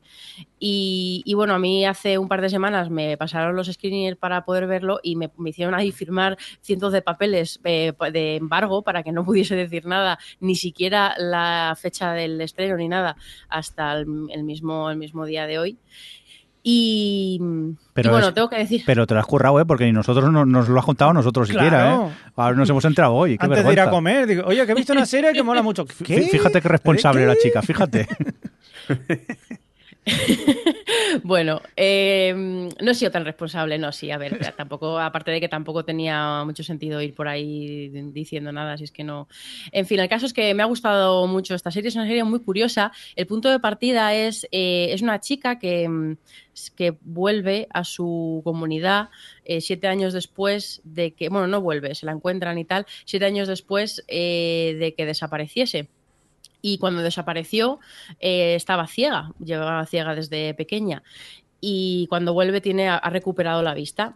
Entonces, cuando vuelve con sus padres y tal, eh, pues bueno, de momento al principio toda la comunidad y el FBI y tal se mantienen un poco las distancias porque ella pues bueno, está todavía con el shock y, y tal, eh, y no le hacen muchas preguntas, y, pero porque claro, todo el mundo está como muy intrigado con cómo ha recuperado la vista. Y ella no, no, no cuenta nada a nadie. Pero sí, lo que sí que hace es, durante el primer capítulo, básicamente, eh, en su pulular por ahí, por la comunidad, se va topando con varias personas y al final acaba con cinco extraños a los que decide contarles su historia porque necesita su ayuda para eh, llevar a cabo una misión que tiene para rescatar a, a una persona que él- ella llama Homer. Y mm, y necesita su ayuda y tal, y para explicarles por qué necesita su ayuda, pues cuenta toda su historia. Entonces, toda la serie, que son ocho capítulos, es un poco es, ese flashback de, de ella contando todo lo que ha vivido durante esos siete años, incluso va a su- empieza con su infancia, de hecho. em, y, y luego, aparte, aparte de todos esos flashbacks que tú los vas viendo, tienes la, un poco el día a día de ella en la comunidad y de las cinco personas estas, que son cuatro chavales de instituto y una profesora, eh, pues bueno, sus vidas un poco con sus padres, en el colegio y tal, y por las noches es cuando se reúnen para que ella siga contando su historia. Y entonces la dinámica de la serie es esta. Y el tema es que no puedo decir mucho más, porque es una serie muy particular eh, en la que tú, en la que eh, cada capítulo el mundo se abre muchísimo más, el universo de la serie. Y, la- y ella te, de repente te abre, porque es una mitología como muy grande, y cada capítulo te abre un poquito más dentro de eso a raíz de lo que ella iba viviendo. Y todo, todo está pasado por su filtro. Entonces también está la cosa esta de un poco el poder de, de sugestión que tiene ella, bueno, de seducción más bien. em, el contarlo un poco, sobre todo a través de los sentimientos de ella, un poco la cosa de que ellos, de los cinco extraños estos, dudan si le están contando la verdad o no. En fin, juega todo el tiempo con esto y, no quiero decir mucho más porque realmente no, no- la serie no tiene sentido hasta los mismísimos diez últimos minutos, pero yo tengo que decir que el último capítulo me dejó súper tocada eh, porque además todo coge mucho sentido y de repente está muy claro lo que te quieren contar con la serie y luego durante es muy, sobre todo es muy estimulante ver cómo la, la presencia de esta chica afecta a las cinco cinco, a los cuatro chavales y la profesora esta, a los que no conocía de nada, pero cada uno tiene sus, sus problemas y sus circunstancias. Y la presencia tan positiva de ella y tan comprensiva y tan, eh, pues bueno, como que transmite mucha paz y tal, hace que todas sus vidas mejoren. Entonces tú lo vas viviendo un poco sobre las relaciones eh, interpersonales, básicamente. Y de verdad, yo la recomiendo mucho. Es, es además, me gusta porque aprovecha muy bien el formato de Netflix, porque ya hemos hablado aquí a veces que da la sensación de que en Netflix, con esto de que pueden hacer lo que les dé la gana, em, hacen capítulos, yo que sé, 8 capítulos, 10 capítulos de 50 minutos y aunque las historias no den para eso, eh, se buscan la forma de que de alargarlo, o de que dure o de contarte una historia de forma más lenta o tal. Pero en esta serie eh, las cosas tienen lo que duran lo que tienen que durar. Son ocho capítulos, pero hay unos que duran una hora y otros que duran 30 minutos, porque eh, van un poco estructurados por los capítulos de la historia de ella y de su pasado. Entonces es, no tiene nada de relleno, es todo de papá, papá. O sea que se ve muy bien y, a mí me, ha gustado bastante, la verdad. Ojo al dato que Adri nos ha hecho un al, al final mejora, pero super pro, ¿eh? Que hay que ver hasta los 10 últimos minutos de la serie. No, te enteras, no, te enteras de nada hasta el final. no, sé, no sé. No era ese el sentido, ¿vale? No derribes mis palabras. No, lo único que, o sea, lo que sí que es cierto y no voy a esconder es que eh, es una serie exigente porque aparte todo ese, todo el la mitología que tiene, así el rollo místico que hay detrás y tal, a veces es complicado de, conectar con eso porque dices, esta chica está loquísima. Lo que debe ser complicado, Adri, es eh, estar eh, comiéndote las palabras para no soltar spoiler. Porque tiene, tiene, pinta de, ser muy complicado hablar de ellos sin soltar nada. Es que no sabéis todo lo que no sabéis, quiero decir. no, no sabéis. Apunta título. título total. Em, es que lo que os he contado es, es el primer capítulo como mucho porque es que luego de repente empiezan a pasar cosas, pero no quiero, porque podría dar algún detallito más. Da igual, Adri, a, mí me la has vendido ya hace rato la serie, eh, o sea, de todas formas, no, le des vueltas. Me flipa mucho lo de que, eh, o sea, que pueda haber un capítulo, un capítulo de una hora y otro de, de 30 minutos, por ejemplo. O sea, te rompe completamente con lo que estamos A lo que estamos acostumbrados, sí, sí, Pero yo lo veo bien. Si, y tanto, y tanto. Si necesitas media hora para contarlo, no te alargues más. No hace falta que me pongas 100 minutos más para llegar a los 40. Qué bueno. Oye, pues tomamos nota de esta de de o, o, de Uy, la que nunca sabremos decir. A la callarse. Venga, vamos a por más producciones de Netflix, Javi. No, esta cuéntala tú que la has acabado de ver y a mí me faltan dos capítulos. Bueno, ese... No, no, te lo digo porque a ver si eres capaz de. No, si no voy a contar de qué va, porque no sé cómo contarlo. Esta es una producción de BBC América, pero también está metida por en medio Netflix. La tenéis disponible ya en Netflix España. Y es esta Dear Gently. Eh, el título Holística es. Agencia Detective Holística o algo así. Y eh, es una de las series más marcianas que, he visto en, en tiempo pero que a mí me atrapó desde el primer episodio. Me he devorado los ocho que tiene en, en dos días y que yo la recomiendo totalmente. ¿De qué va? Mm, no lo sé. No lo sé. Ahora volvemos. No, Va, de cosas. Va de cosas. No, sé. Es, y de gente. Es, es Elijah Wood, que como siempre se junta con gente rara. O sea, se puede juntar con un perro que habla, se puede juntar con un mago o con un eh, detective que dice que todo en el mundo está relacionado y que él no tiene ni idea de nada, pero que todas las cosas pasan por porque sí. Y a partir de aquí es una espiral de, personajes así eh, súper raros. Hay que decir que eso está basado en una serie de, en unas novelas de, Douglas Adams y yo creo que está muy bien adaptada. Ya os digo, yo me enganché muchísimo ya en su primer episodio, pero es que a medida que van pasando los episodios todavía es mucho mejor y, ya al final es como para tirar eh, cohetes. Ya, yo aluciné mucho. Hay un montón de personajes que, te sacan fuera de contexto, que, es, loquísima, Es esa típica serie que eh, yo, supongo que el escritor empezó a escribirla desde el final y a partir de aquí fue tirando hacia el principio y es eso, poco a poco te van dando eh, pistillas para, para ir entendiendo un poco lo que pasa hasta que llegas al gran final donde lo descubres todo. O sea que es otra que no tiene sentido hasta el final, ¿no? Eh... Al final mejora, ¿no? ¿Eh? ¿Eh? Sí, sí, no, no, no, la verdad que es muy disfrutable porque es que es... Y están todos... hay, actores, por ejemplo, está Aaron Douglas que aparecía en, Galáctica y el papel que hace aquí, primero me costó reconocerlo Y, y luego me encanta, el- o sea, dices, ole, porque es que no pareces ni tú haciendo este personaje, pareces otra persona. Y luego es lo que decimos, está el Wood, Samuel Barnett también por ahí, y, y verla, verla. Es que no puedo Verla decirlo de otra manera, sí, sí. Vais, Adri, vais a- a flipar, vais a flipar, ya está, solamente eso. Adri, ¿cuántos has visto tú? He visto tres. ¿Y qué? ¿Te gustaron o no? Ahora dirá Adri, no. No, no, me, me- me gustó, de hecho me encanta y me da mucha rabia porque le tengo una manía insoportable al estúpido de Machista. Max, machista asqueroso de Max Landis. Yo creo que, mira, es machista, pero casi lo que más me jode de él es su ar- arrogancia y su soberbia. Max Landis en este caso es el creador o guionista. Vale. Además veo la serie y me lo imagino a él viendo, viendo los máster ahí cuando estaba terminada, en plan descojonándose, en plan, "Ah, qué bueno soy. Es que me lo imagino. en fin, me, me ha jodido mucho eh, que me gustara porque me ha encantado, la verdad. Además, eso, como habéis comentado, va como a más, porque al principio te deja muy descolocado, pero luego los personajes como van apareciendo, apareciendo nuevos y vas descubriendo más cosas de ellos y tal, eh, es tan loca, es tan ida de pinza que yo a mí me deja muy descolocada. Te- Tengo momentos en los que estoy descolocada, tengo momentos en los que estoy pensando, madre mía, que estoy viendo, tengo otros en los que me estoy riendo mucho. En fin, no sé, es, un, es una montaña rusa que, vamos, voy a seguir, me, me está gustando mucho. Por cierto, que dos de los episodios están dirigidos por eh, Paco Cabezas.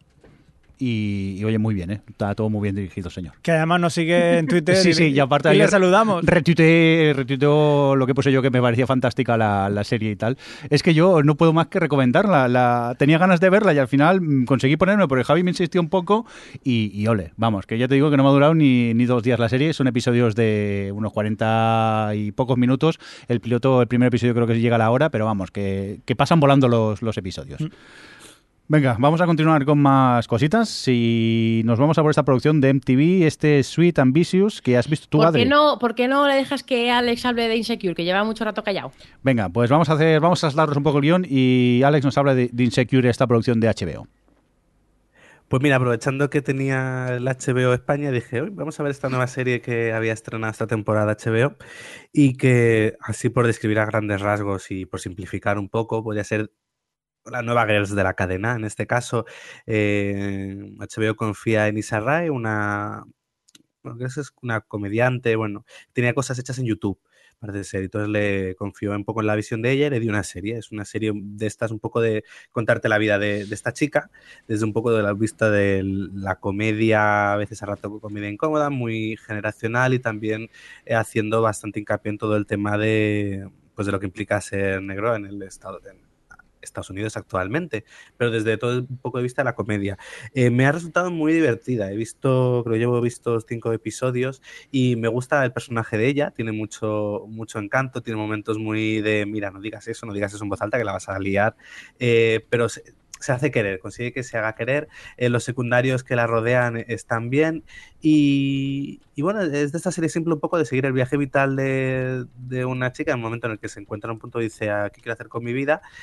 Pero contado con gracia y con carisma sobre todo. Es serie de media hora, lleva creo que son ocho capítulos y yo os la recomiendo, sobre todo si tenéis HBO, echarle un vistazo porque a, a mí me, ha cautivado. Y ahora que se acaba Girls en su sexta temporada, ahora cuando se estrene a principios de año, va bien ver que encontramos un relevo. Cuando digo un relevo no me refiero que sea una copia de lo que es Girls, porque aquí tiene otro tono, pero a la hora de eso, de tener una visión femenina, joven, sobre lo que, pues es, lo que es la vida, lo que es crecer, eh, parece muy interesante. Así que recomendada queda. ¿Yo qué quieres que te diga? Si me lo vendes como que es como que es, no, ¿eh? No, ya me está no, dando un poco de miedo. No, no, no, Estoy no. deseando verla. Pero bueno, siempre, al menos le daré una oportunidad más teniendo en cuenta que está en HBO, que, que está a golpe de clic, pues habrá que, que, darle una A ver, esta no es... El, las de Girls, yo entiendo que de primeras caen mucho peor, ¿eh? Que esta, esta te cae más simpática al principio. Bueno, ya te comentaré en próximos podcasts. Venga, Adri, ¿ahora sí quieres hablar de Sweet Ambitious o todavía no? Venga, va, sí. Venga, va, dale. Pues sí, es una, es una nueva producción de MTV.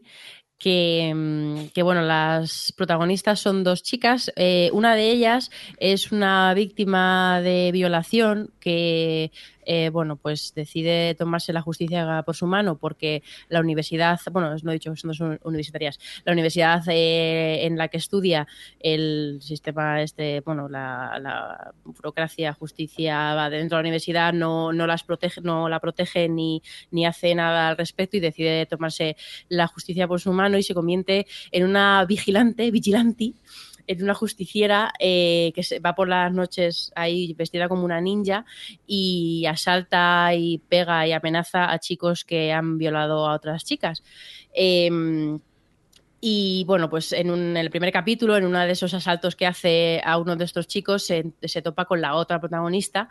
Eh, entonces al final, bueno, la, se descubre, bla, bla, bla, bla, y al final acaban las dos trabajando juntas porque la otra es eh, tiene como muchas habilidades así para hacer cosas de, con ordenadores y tal, y le ayuda mucho eh, al tema de localizar y de encontrar a nuevas víctimas y tal.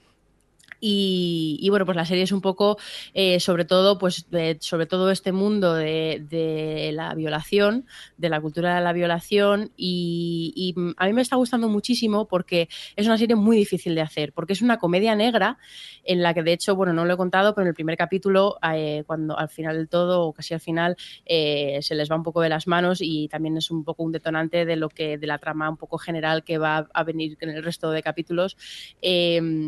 Entonces abordan ese tema desde muchos puntos. Tienes eh, el punto de vista de las víctimas, tienes el punto de vista de, la protagonista que, bueno, pues ella sigue teniendo, eh, tiene un chico al que le interesa, pero tiene como muchos dilemas, o sea, tiene como mucho miedo y está, eh, tiene un, un, trauma que le, que le complica esa relación, tiene un tiene, ella sigue teniendo relación con el chico que la violó, eh, porque es el novio de una de sus amigos, mejores amigas, entonces tiene ahí también ese dilema.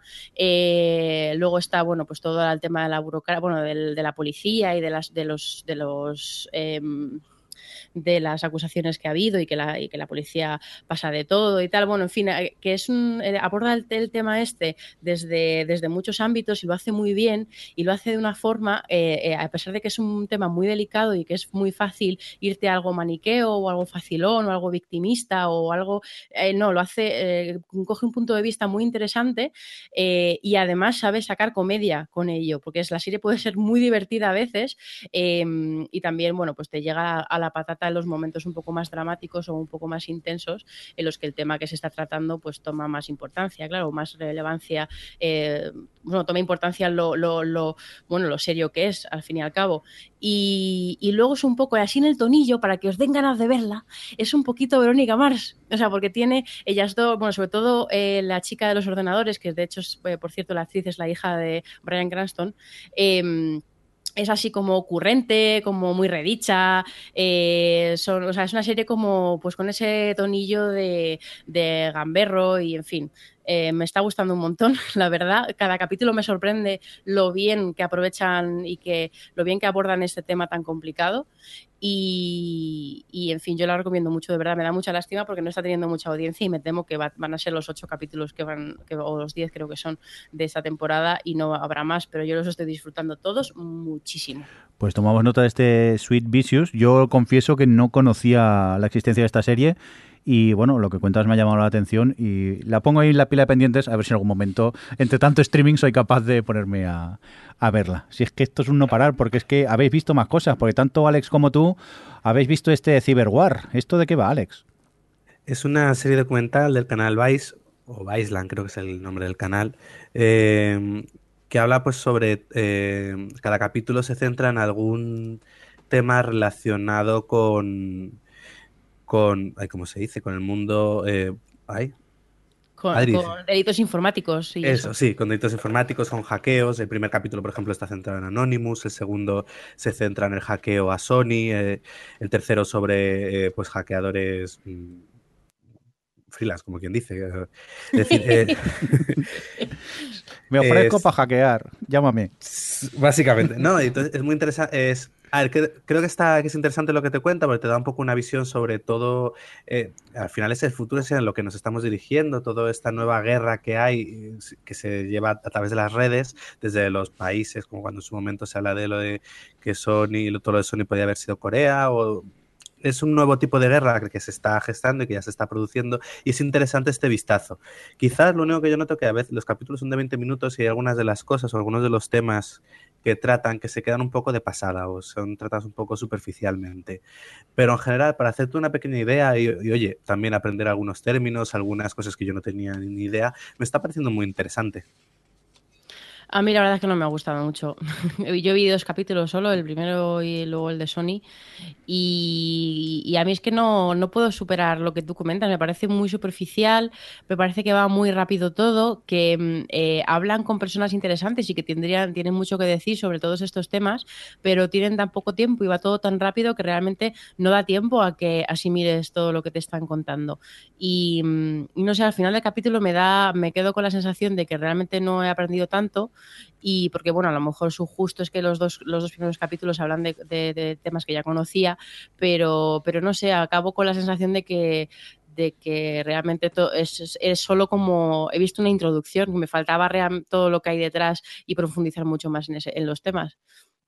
Sí, yo creo que eso es lo que le pasa. A ver, yo es que quiero seguir viendo, porque también a lo mejor una vez se va avanzando más en la serie y se van tratando más temas, vas teniendo a lo mejor una imagen más de conjunto y yo, a ver, en, eso coincido, que te quedas un poco por encima. Tengo que seguir viendo a ver si me va convenciendo más conforme vaya avanzando. También creo que es eso, que se le quedan cortos los, los 23 o 25 minutos que duran. Que aquí 45 minutos por capítulo habría ido mucho mejor. Bueno, y... Madre mía, aquí pidiendo que las cosas duren más. Venga, vamos a continuar con, más series de este canal, de Vice, que has tenido tu oportunidad de ver, Alex. Estamos hablando de este Guycation, ¿se, se llamaría así? Sí, mira, y curiosamente esto sí es una serie documental que aquí sí dura 45 minutos y aquí sí, sí lo aprovechan. En este caso eh, seguimos a la actriz Ellen Page y a y a un amigo, que ahora no recuerdo cómo se llama, que lo que hacen es visitar diferentes países eh, para ver cómo es eh, ser homosexual en esos diferentes países. Eh, la he comenzado a ver, por ahora he visto en Japón, en Brasil, em, y me parece la verdad un acercamiento muy interesante, muy... Em, también emotivo bastante y bastante durillo, porque te vas dando cuenta de cómo son las cosas en otros lugares y la recomiendo mucho. Creo que es un buen ejercicio de abrirte los ojos para ver que a veces piensas que aquí las cosas ya están bien, que todo está normalizado y luego cuando empiezas a ver cómo es alrededor del mundo te, das cuenta que no, que hay muchísimo recorrer, que cuando de repente te llega alguien y te dice qué sentido tiene el orgullo gay es para decirle mírate esta serie y luego vuelves y me haces la, la pregunta de por qué no hay un día del orgullo hetero. Pues creo que es un documental que está muy bien llevado y y muy de obligado visionado, me parece, porque es, es, ameno, pero a la vez es muy interesante y a, ratos muy triste algunas de las cosas que te muestran. Tiene cosas curiosas, por ejemplo, recuerdo que me llamó mucho la atención en el primer capítulo, cuando están en Japón, analizando cómo es el tema de ser homosexual en Japón. Hacia el final del capítulo te cuentan de un chaval que va a salir del armario ante su madre, entonces lo que se hace es que va, va a una empresa que alquila amigos, entonces alquila a un amigo para que le acompañe y le sirva de apoyo en el momento de, de salir del armario ante la madre. Y más allá de lo extraño que es, también te da a entender lo solo que se tiene que sentir esas personas para decir, no tengo ni siquiera amigos que me acompañen en esto porque no lo he podido decir o no lo he dicho y me tengo que alquilar un amigo. No sé, me parece interesante, pero también triste. Tienen el segundo, en el de Brasil, eh, un momento muy duro en el que ellos entrevistan a un antiguo policía que se dedicaba a ir dando palizas y matando a homosexuales, pero consideraba que estaba haciendo parte de su trabajo como policía. Eh, entonces, no tiene miedo eso de llegar y enfrentarse a cosas que no no solo ver el lado bonito o quedarse por encima. No, e-, este, a diferencia de lo que hemos dicho de Cyberwar, creo que sí aprovecha su, duración y sí extraes conclusiones y cosas muy interesantes. Yo lo recomiendo mucho. Creo que la primera temporada son cuatro episodios y la segunda son cinco. Muy bien, pues tomamos nota de este Guycation. Por cierto, el actor que decías, veo en la internet muy base que es Ian Daniel aparte de Ellen Page, que también aparece en, esta serie documental. Oye, pues hasta aquí lo que digo de sí, los pilotos tos, pero tranquilos, que tenemos cosas que hemos visto y queremos recomendar. Cosas que hemos visto y queremos destacar. Cosas que hemos visto y queremos destacar. Cosas que hemos visto y queremos destacar. Cosas que hemos visto queremos destacar. Bueno, pues lo he dicho, cosas que hemos visto y, y queremos destacar o comentar. Nunca me queda claro cuál es el título de esta sección, pero bueno. Venga, Javi, vamos a empezar contigo, que llevas un ratito Sí. callado y así nos saltamos a Adri. Que, Sí. que se espere, que se espere. Yo la verdad es que he tenido unos cuantos días que he estado con, con lumbago, entonces no podía hacer otra cosa más que hacer un mannequin challenge en el sofá y ahí tiradito pues me empezaba a ver pues series y series y series y, y eso pues quieras que no pues te arregla bastante la espalda. ¿Y qué has visto? Pues entre otras cosas, por ejemplo, estaba viendo una serie que se llama Glitch, que podéis ver en Netflix. No, otra no. Sí. Es una serie australiana, ¿ves? Eh, Otra de las cosas que no estamos habituados a ver. Es una serie australiana que más o menos os sonará. Eh, de repente en un cementerio empie- empiezan a aparecer personas que estaban muertas. ¿Os recuerda alguna serie en concreto? Los revenidos. Revenidos. Y efectivamente, pues es una versión de Los Revenidos. Pero es una adaptación, es como una No, versión o. no, no, no, es otra o cosa. cogen la idea y a partir de aquí desarrollan la suya. No, ni siquiera es la misma idea. Es eh, en esos, eh, en ese sitio, en ese mm, eh, cementerio, por unas causas no conocidas que poco a poco se irán viendo. Pues eh, esa gente que estaban eh, pues ahí muertas reviven como personas normales y un policía que anda por allí pues está como loco porque resulta que una de las personas que ha revivido es su antigua mujer que estaba muerta. Entonces es como, ¿what? ¿What the fuck? Entonces, eh, pues bueno, pues eh, él tiene que intentar investigar a ver qué es lo que está pasando. Una doctora le está intentando ayudar también y, y bueno, es bastante curioso lo que hay.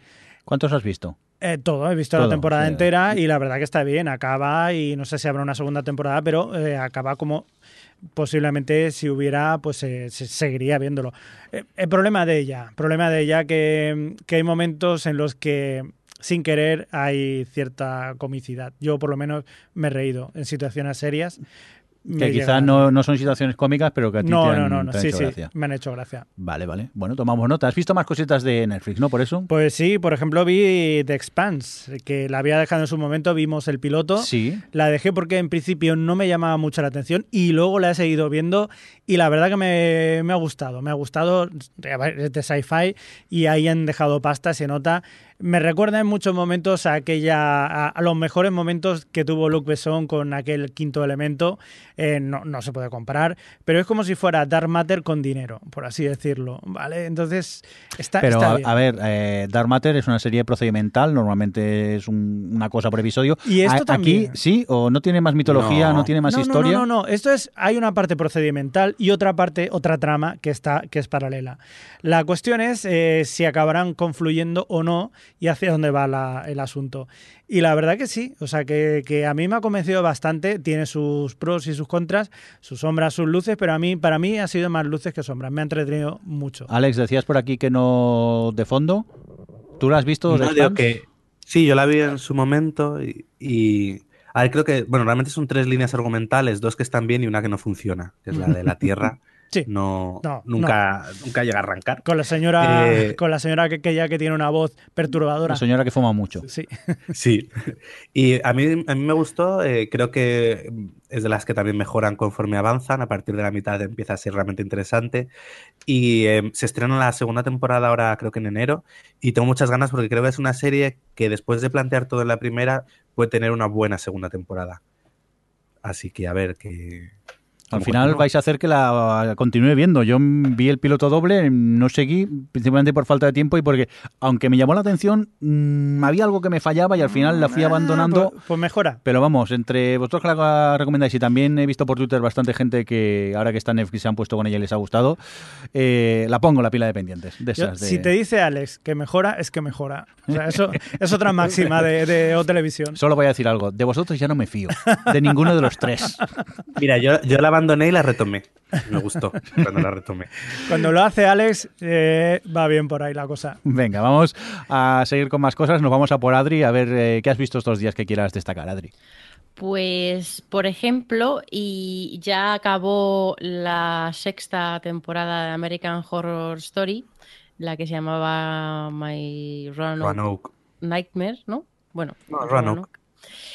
Y, bueno, yo me puse al día porque después de, de, después de ver el primer y el segundo capítulo me resultó interesante, creo que lo comentamos aquí, el formato este extraño con de, de, de personas que cuentan su historia y las recreaciones con actores y tal. Bueno, pero como que no acabo, o sea, no, no seguí, no seguí probablemente por, porque te estaba viendo otras cosas. Y cuando llegó como a la mitad de temporada, la gente empezó a hablar de, que la serie había dado un salto y que entonces ya me picó la curiosidad, por supuesto. Y, y bueno, ya la he visto, me, me terminó, la terminé la temporada y he de decir que al final la he disfrutado bastante que en cuanto entré en, en, las, en, la historia, sobre todo en la parte de la recreación, eh, sí que había capítulos que, que me que conectaba bastante con lo que estaba ocurriendo, incluso llegaba a transmitirme la tensión o la inquietud que conseguía, eh, consiguió en su momento la primera temporada y que hacía, vamos, que no había vuelto a conseguir eh, provocarme esta serie. Y, y, luego, bueno, efectivamente tampoco voy a, mm, voy a contar detalles, pero el giro um, aproximadamente a la mitad que da la serie y que se transforma en una cosa diferente, me pareció tronchante. Es como una primera mitad, eh, eh, pues de una serie de miedo, que, bueno, pues sí, hay una cosa de tensión tal, y una segunda mitad muy divertida, que también tiene sus momentos de tensión, eh, y que, bueno, que además tiene un discurso muy interesante sobre, bueno, tampoco lo quiero decir, pues acaso es una pista, pero, pero que en conjunto ha sido sobre todo un visionado muy interesante de ver por todas las ideas y los conceptos que maneja y cómo los ha ejecutado. Eso sí, no la gente está habla de que, de que es la mejor temporada de American Horror Story y tal. A mí me sigue gustando más la primera, pero desde luego esta ha vuelto a recuperarme como, como seguidora de la serie porque yo hasta entonces, vamos, desde la primera no había conseguido acabar ninguna, incluso en algunos casos no pasar al segundo capítulo. ¿A ti, Alex, qué te ha parecido al final eh, cómo ha cerrado la temporada? Yo estaba igual que tú, no había terminado nunca ninguna y con esta eh, he estado completamente enganchado. Creo que, ¿qué es eso? Que conseguía dar miedo, pero luego para mí tiene, el sexto capítulo es de los más divertidos que he visto este año en televisión.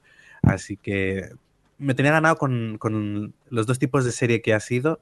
Creo que ha sido inteligente, creo que Además, no se ha alargado tanto. Esta temporada solo tenía 10 capítulos, por lo cual también les han permitido eso, tener dos partes, bueno, realmente casi tres partes.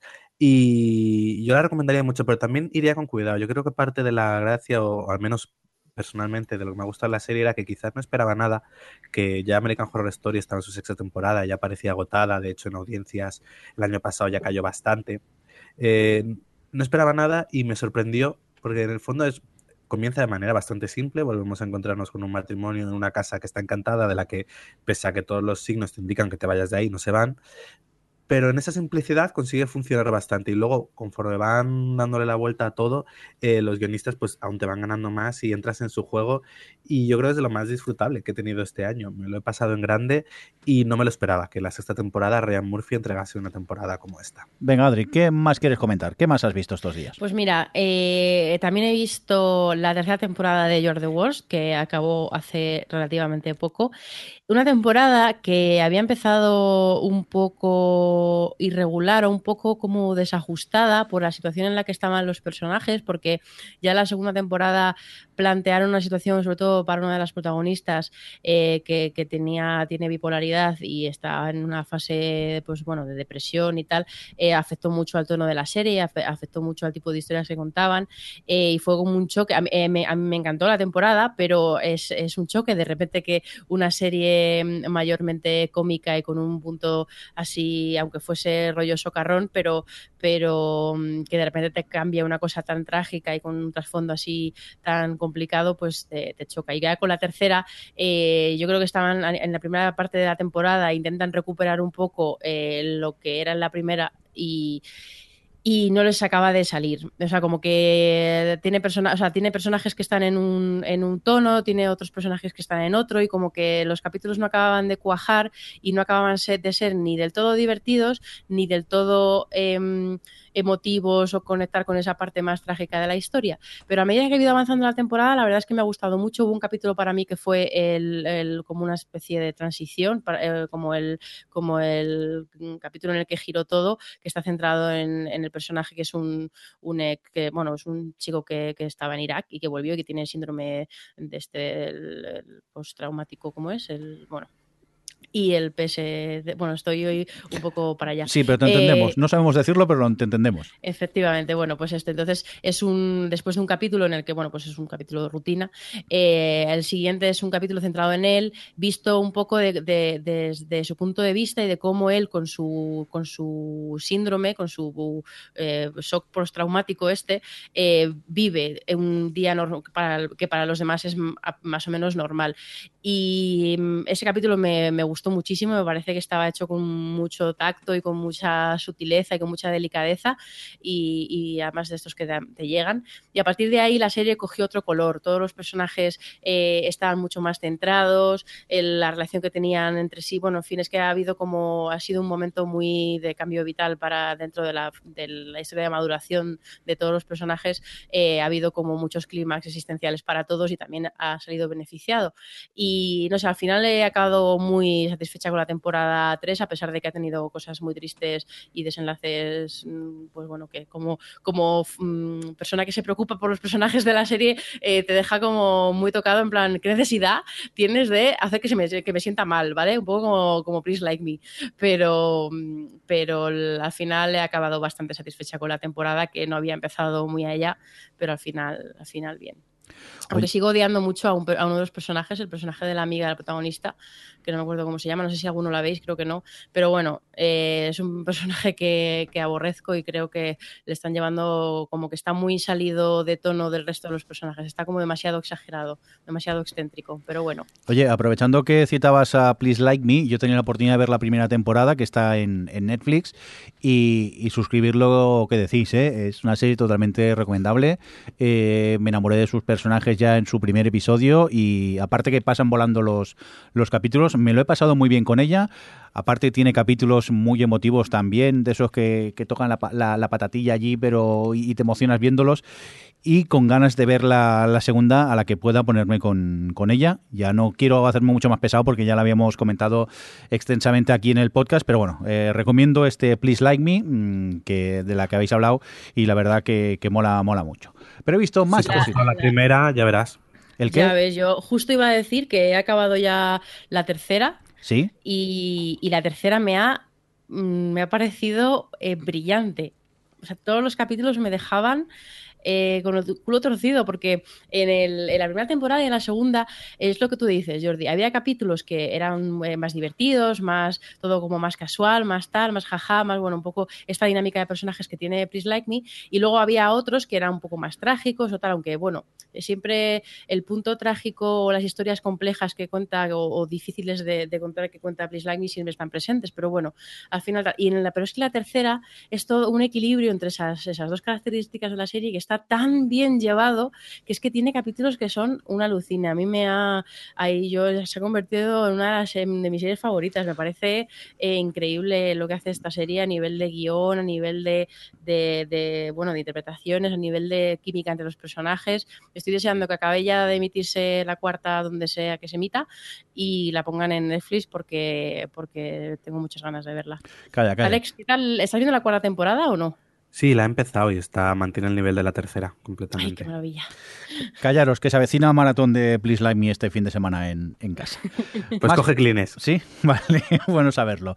Más episodios que te, más episodios, más series que he tenido la oportunidad de ver. Otra de Netflix, en este caso, se trata de un documental de cuatro episodios llamado The Hip Hop Evolution, que es eh, la es un documental que te cuenta la historia de, de la creación de, del hip hop, del nacimiento del hip hop. En pocas palabras, eh, The Hip Hop Evolution es lo que tenía que haber sido de Get Down.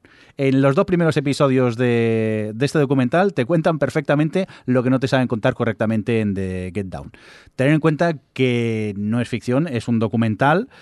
Y claro, no vamos a ver algo ficcionado, pero lo que te cuentan, y más a mí que este tipo de música me encanta, es más, eh, tengo toda la discografía que sale allí, la tengo en casa en, en vinilo, lo he disfrutado muchísimo. Si te interesa el, el tema, ese... En vinilo, Senectuz. Pues sí, hija, que es lo que tiene. Cuando, cua- cuando yo era joven y compraba discos, estaban en- no, no, no existía el CD, hija mía, todavía. Que Javi y yo aquí... Eh, eh, que, yo, que yo he vivido los casetes, ¿eh? que he tenido que usar el Bolivic para rebobinar. Ay, mírala, que- Uy. mírala, qué Eso no, postureo. dicen, eso no lo dicen muchos millennials. Mira cuánto postureo por tu parte. bueno, pues eso, que los dos primeros episodios son lo que tenía que haber sido de Get Down y luego el, el- el- el tercero y cuarto ya es una vez establecido el hip hop, más o menos como empieza a llegar al mainstream. Pero me gusta mucho cómo está rodada. Eh, está, hay pasta por allí, está muy bien hecha.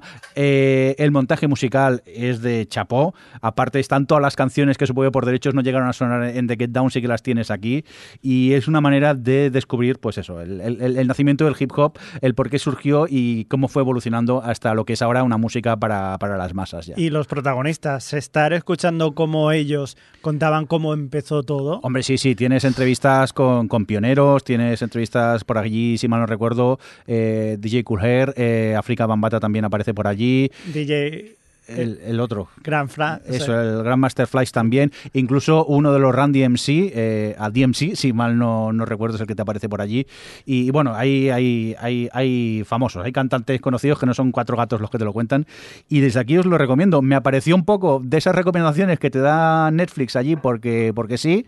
Y le di por curiosidad y, gratamente contento con, con ella. Yo debo decir que eh, a mí, por ejemplo, el hip hop tampoco me acaba de, de motivar mucho, pero sin embargo la he estado viendo, he visto el primer capítulo y quiero seguir viendo el resto, porque solamente como, como buen amante de la música, te guste Sí. cualquier tipo Si que te te, gustan los documentales musicales. Y si es- te gustan los documentales, esto verdaderamente te enseña bastante bien. Y sobre todo, si has visto algo de The Get Down, yo creo que te gustará todavía mucho más porque te lo cuentan mucho mejor.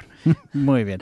Venga, Alex, vamos a por ti. ¿Qué quieres destacar de estos días? Pues vi, por ejemplo, la serie de miniserie de animación Over the Garden, que es una se- miniserie de Cartoon Network de hace un par de años, que me ha resultado muy peculiar, pero muy peculiar por el tono que tenía, muy tétrico, que vamos, que mm, me- mm, yo a un niño pequeño no le pongo eso, que luego lo toco con pesadillas, le pongo eso a Marta y no duermo. Eh, y me ha resultado muy, muy curiosa por, por lo que cuenta, por el tono tétrico y por luego la resolución que le da, un que le da sentido un poquillo a todo.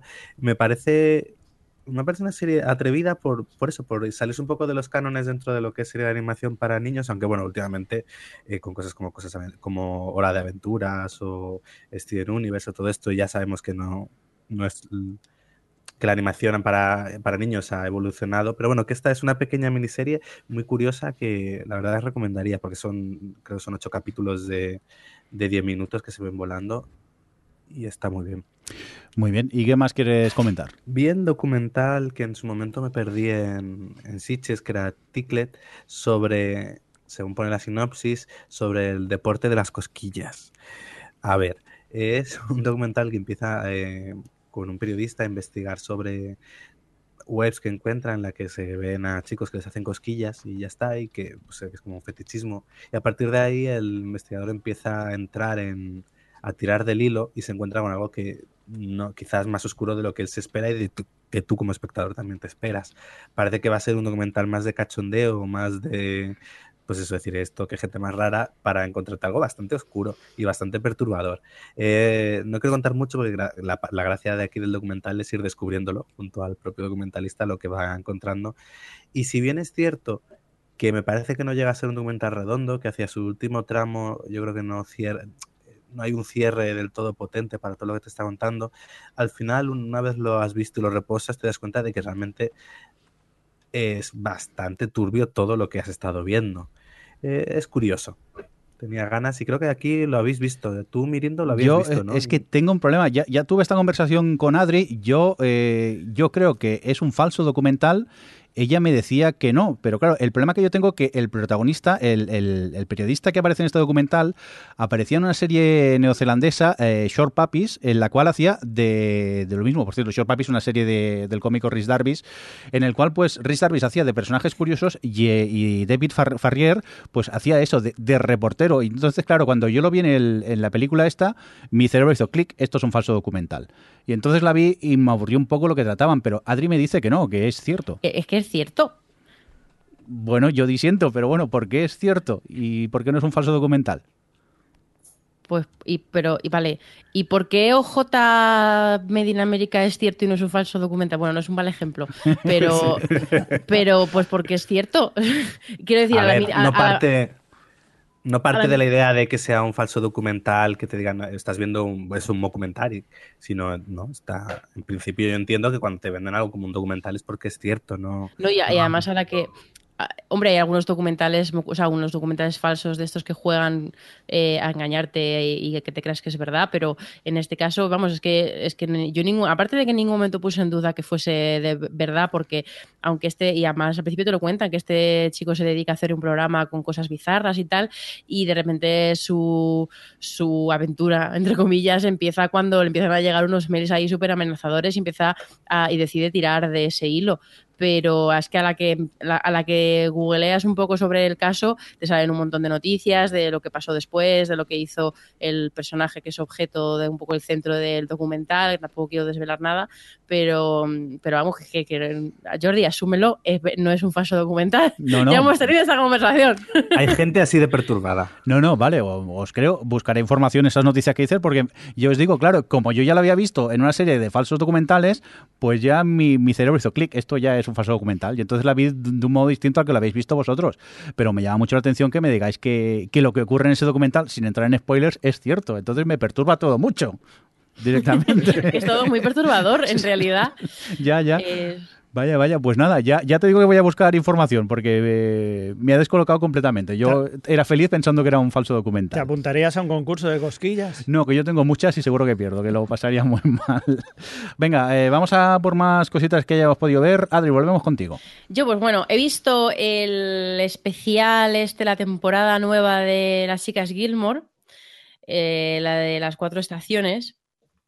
Y bueno, pues así por. eh, además había estado revisionando un poco la serie, capítulos selectos, no he visto como unos 40 o así, no he visto toda la serie. eh, y tenía bastante, bastantes ganas de volver a ver a las Gilmore y tal.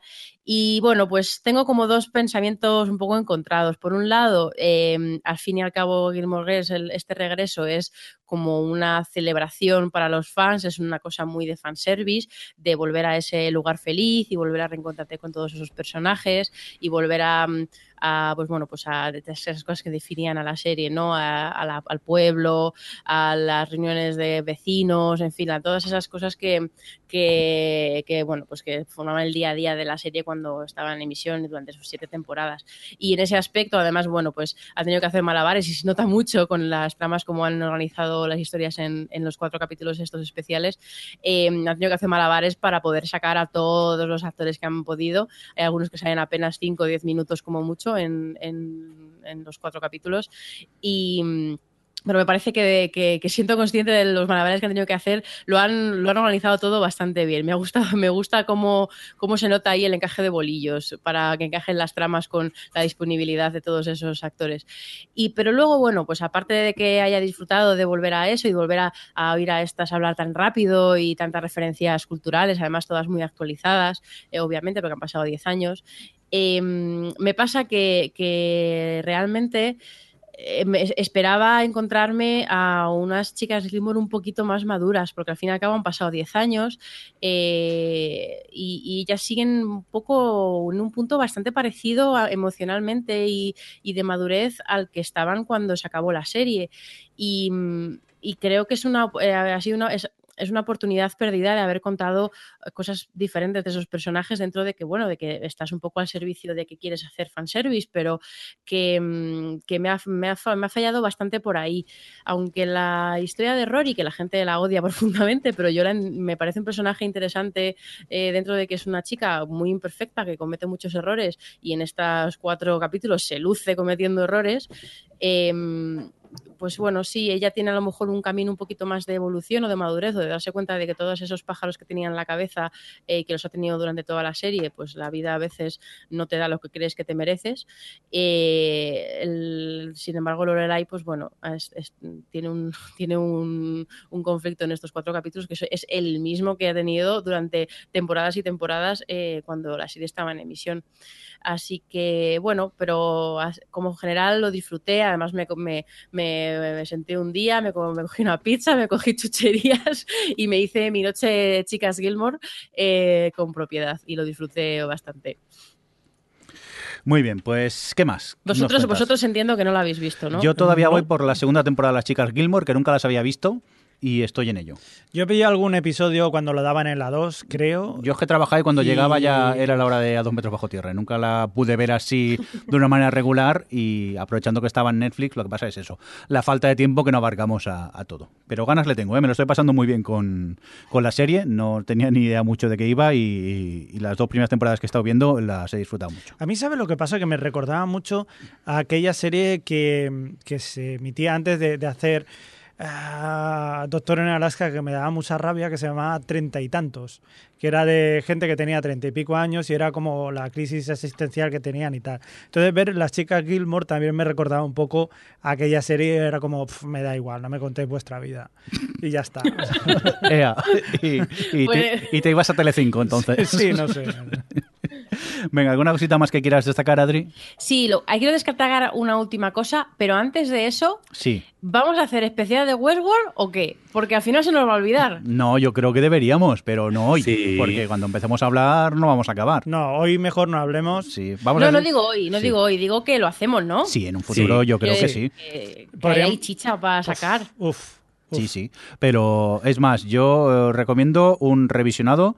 El otro día estuve viendo el primer episodio otra vez y ves unas frases que en ese momento no, no entiendes nada y luego dices, anda, se me están contando cosas. A ver, sí, sí, está Claro, ya lo comentaremos, pero a mí yo, además, eh, con frecuencia así cuando veía, les hablábamos del tema y tal, una cosa que me pasaba era que, el- que a mí las tramas no me fluían con naturalidad, entonces me sentía muy confusa todo el tiempo y, y bueno, y ya les decía, bueno, pero si se cumplen las teorías o tal, no sé qué, entonces pues, tendrá todo más sentido y es como ya, bueno, pero a mí en el día a día de la serie, en el capítulo a capítulo, sobre todo el tramo medio, eh, a mí me, no- me parecía que no funcionaba y claro, supongo que con, después de ver todo lo que, bueno, de saber ver ya al final, volver a verlas te- será una experiencia completamente distinta, porque ya encajarás las cosas donde corresponden. Pues sí, pues sí. Pero- Oye, por aquí en el chat nos dice Andrés45, sí, especial Westworld. Doctor Ford también nos dice especial ya. Y, y vamos, que, que sí, que imaginamos que en un futuro próximo haremos el especial este de Westworld. Pero ¿qué A querías ver si nos queda, a ver si nos queda mejor que el de Stranger Things. Es verdad, es verdad. Pero hay que hacerlo, porque a mí luego se me olvidan todas las cosas que tengo en la cabeza. Así que hay que hacerlo esta Navidad. Venga, abre un guion y ves apuntando cosas para que no te despistes. Venga, eh, ¿qué más querías destacar, Adri?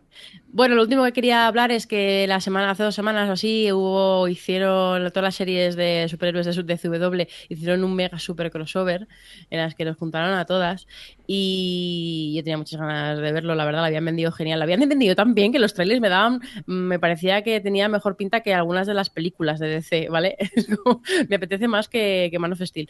Y, y bueno, al final, pues ha sido una cosa como muy chorra que ha funcionado muy bien en algunos momentos, eh, sobre todo, bueno, pues cuando están todos, y, y peor en otros, sobre todo cuando están los de Legends of Tomorrow, que son todos una panda de malos actores. O sea, ese- es la serie en la que CW se sentó y dijo, vamos a ver cuáles son los peores actores de cada serie y nos los vamos a llevar todos a esta. Eh, es que son atroces, pero bueno, no sé si Pero ha están todo- todos y todas buenas y buenos, ¿no? Eh, supongo. Es a mí no me CW, parece ¿no? ninguno nada del otro jueves, ¿No? pero ¿Tampoco superan el estándar CW de belleza extrema? no, no, Vaya. realmente es mm, el CW no está en belleza extrema.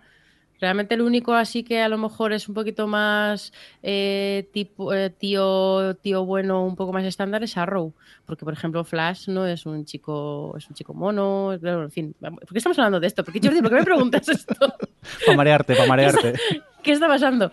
No, pero eso, que el crossover no ha estado mal, no, no ha sido tan guay como esperaba y sorprendentemente el capítulo que más me gustó fue el de Arrow, que, que además era el capítulo 100 de la serie y lo aprovecharon para hacer ahí como una cosa especial. A, a raíz de lo que pasaba con los aliens, pues pudieron aprovechar para crear un, un capítulo muy especial que, que la verdad es que estaba bien, incluso mm, para mí que hace dos temporadas que no veo la serie y había mm, la mitad de los personajes que salían no sabía quién eran, pero el capítulo estuvo muy bien. Y, y se han dejado una, un pastizal ahí, pero es que ha tenido una audiencia increíble y supongo que lo que querían era mover un poco audiencias de un sitio a otro, aunque luego el resultado no ha sido yo creo que esperaban, porque la verdad es que todo se ha quedado bastante igual que antes del crossover. Pero bueno, supongo que vosotros ninguno lo habéis visto. Tú, Alex, que sí que tenías como intención, pero no. Eh, no, yo no la vi al final. Pues nada, entonces, pues ya está. Venga, pues nosotros creo que Javi y yo no, no seguimos ninguna de las series, entonces ya No. no- ni nos pusimos con él. Javi, acabamos contigo ya. ¿Qué nos quieres comentar? Venga, yo os quiero comentar que me he reído mucho esta temporada de South Park, la número 20, porque han tratado, eh, ya, ya sabéis que ahora South Park ya no hace capítulos individuales, sino que ya prácticamente hacen una temporada entera hablando sobre uno o varios temas. En este caso, esta temporada se ha centrado sobre todo en el tema de trolls y, ¿De y las los redes bichos del sociales. bosque o estamos hablando de los trolls de internet? Bueno, más o menos, ¿eh? Luego ya veréis que todo tiene que ver. Y, y sobre todo las redes sociales, el tema de redes sociales, trolls, y sobre todo las elecciones en Estados Unidos. Y ha sido de... ¿eh? no es que Javi, a Javi la ve doblada.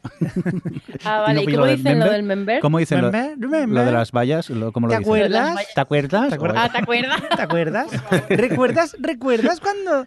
Que hay por medio... ¿Recuerdas Terminator 2? Oh, sí. ¿Te acuerdas los Goonies? Venga, va. Yo solamente por las glorias pasas ya merece la pena porque te ríes muchísimo de... Las glorias pasas. Ah, las memberberries. Member Que lo pusiste en el grupo del WhatsApp. Digo, las glorias pasas. ¿De qué está hablando? En castellano son Glorias las pasas. glorias pasas. sí. Claro, las memberberries. o sea que eh, recomenda- Yo creo que la hemos visto todos, eh, South Park, esta temporada. Sí, Sí, y, Sí. la, y ra- la recomendamos, ¿no? Infinito. Sí. Por Infinito. cierto, zas, zas, zas a JJ y yo no digo nada más. Totalmente. Me reí tanto. Venga, no, no, no, no soltemos Va, spoilers, va, pero no- la no recomendamos desde aquí. ¿Qué más, sí, Javi? sí, sí. Eh, quería deciros también que quiero rectificar un poco sobre una serie que recomendé en su momento que se llamaba Los Medici, que tenía muy buena pinta y al final ha sido un poco fail. O sea, Sí. ha fallado bastante y me ha parecido bastante insulsa y, y flojita. ¿Y cuántos al episodios final has visto? resultado flojito todo. He visto Ah, todo, toda la todo, temporada. vale. Hablas con No, no, propiedad, no, entonces. claro, claro, claro. O sea, y me ha parecido una serie que podía haber dado muchísimo más de sí. Se ha acabado una especie de medio culebrón, en un quiero y no puedo, en, en dinero, sí, que hay de por medio y todo eso, pero que la verdad que ha sido un poquito floja, a mi entender, a- para mi gusto. Y mira que me gustan las series así históricas y tal, pero da mucha pena porque además eh, los Medici, la época del Renacimiento daba muchísimo, eh, daba muchísimo pie a hacer cosas maravillosas y yo creo que no la han aprovechado. Muy bien. ¿Y qué más quieres comentar? Pues también quería comentar una serie que he visto en Movistar que se llama The Enfield Haunting, que es una serie del 2015 y que cuenta la historia de... Son, eh, si la veis en Movistar, son dos capítulos solo. Cuenta la historia que pasó en los años 70 en una casa en, en- en Enfield eh, que estaba embrujada. Es una serie, como habréis imaginado, de terror y es un caso real, basado en hechos reales y en este caso pues se intenta ser un poco bastante fiel a lo que pasó con sus diferencias y, bueno, el actor principal es Timothy Spall, eh, para yo creo que no es muy conocido, es, eh, ha participado, sobre todo lo reconoceréis los de la saga de, Harry Potter, aunque no sé el, el, papel que tenía, pero a mí me encantó muchísimo, este actor me parece buenísimo, eh, haciendo el papel de Mr. Turner, el, pintor de Turner, y, me parece fabuloso, y aquí hace un papel también muy bueno. Eh, esa era una niña, ya sabéis que no soy muy fan de los niños, en las películas y las series, pero también la hace muy bien. Y bueno, también deciros que es el mismo caso en el que está, uh, en, el, en, el, que está ambientada la, la, película The Conjuring 2 o el expediente Warren 2. ¿Pero te ha gustado o no te ha gustado? Me ha encantado. Muy bien, pues tomamos nota de este de Enfield Haunting. Me ha dado cosica. Muy bien. O sea, da sustico y todo. Y... Ah, mira, pues tomo nota. Yo es que soy entonces. mucho así de espíritus. Ya, ya.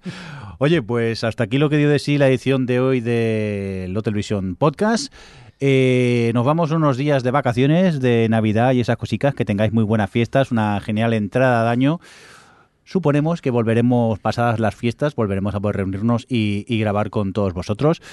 Recibir un cordial saludo pues de, de, Adri, que corre por aquí. Adri, que muchas gracias por estar por ahí, como siempre. Felices fiestas. Igualmente. Eh, Alex, feliz cumpleaños y, y felices gracias, fiestas. Se nos ha olvidado. Igualmente. Qué vergüenza.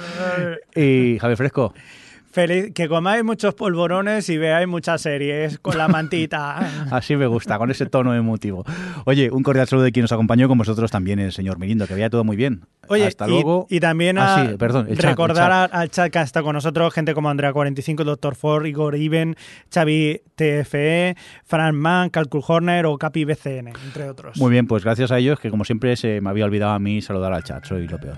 Lo dicho, que felices fiestas, eh, una feliz entrada de año y nos vemos el año que viene. Adiós. Adiós. Adiós. O Televisión Podcast, el podcast de la cultura audiovisual.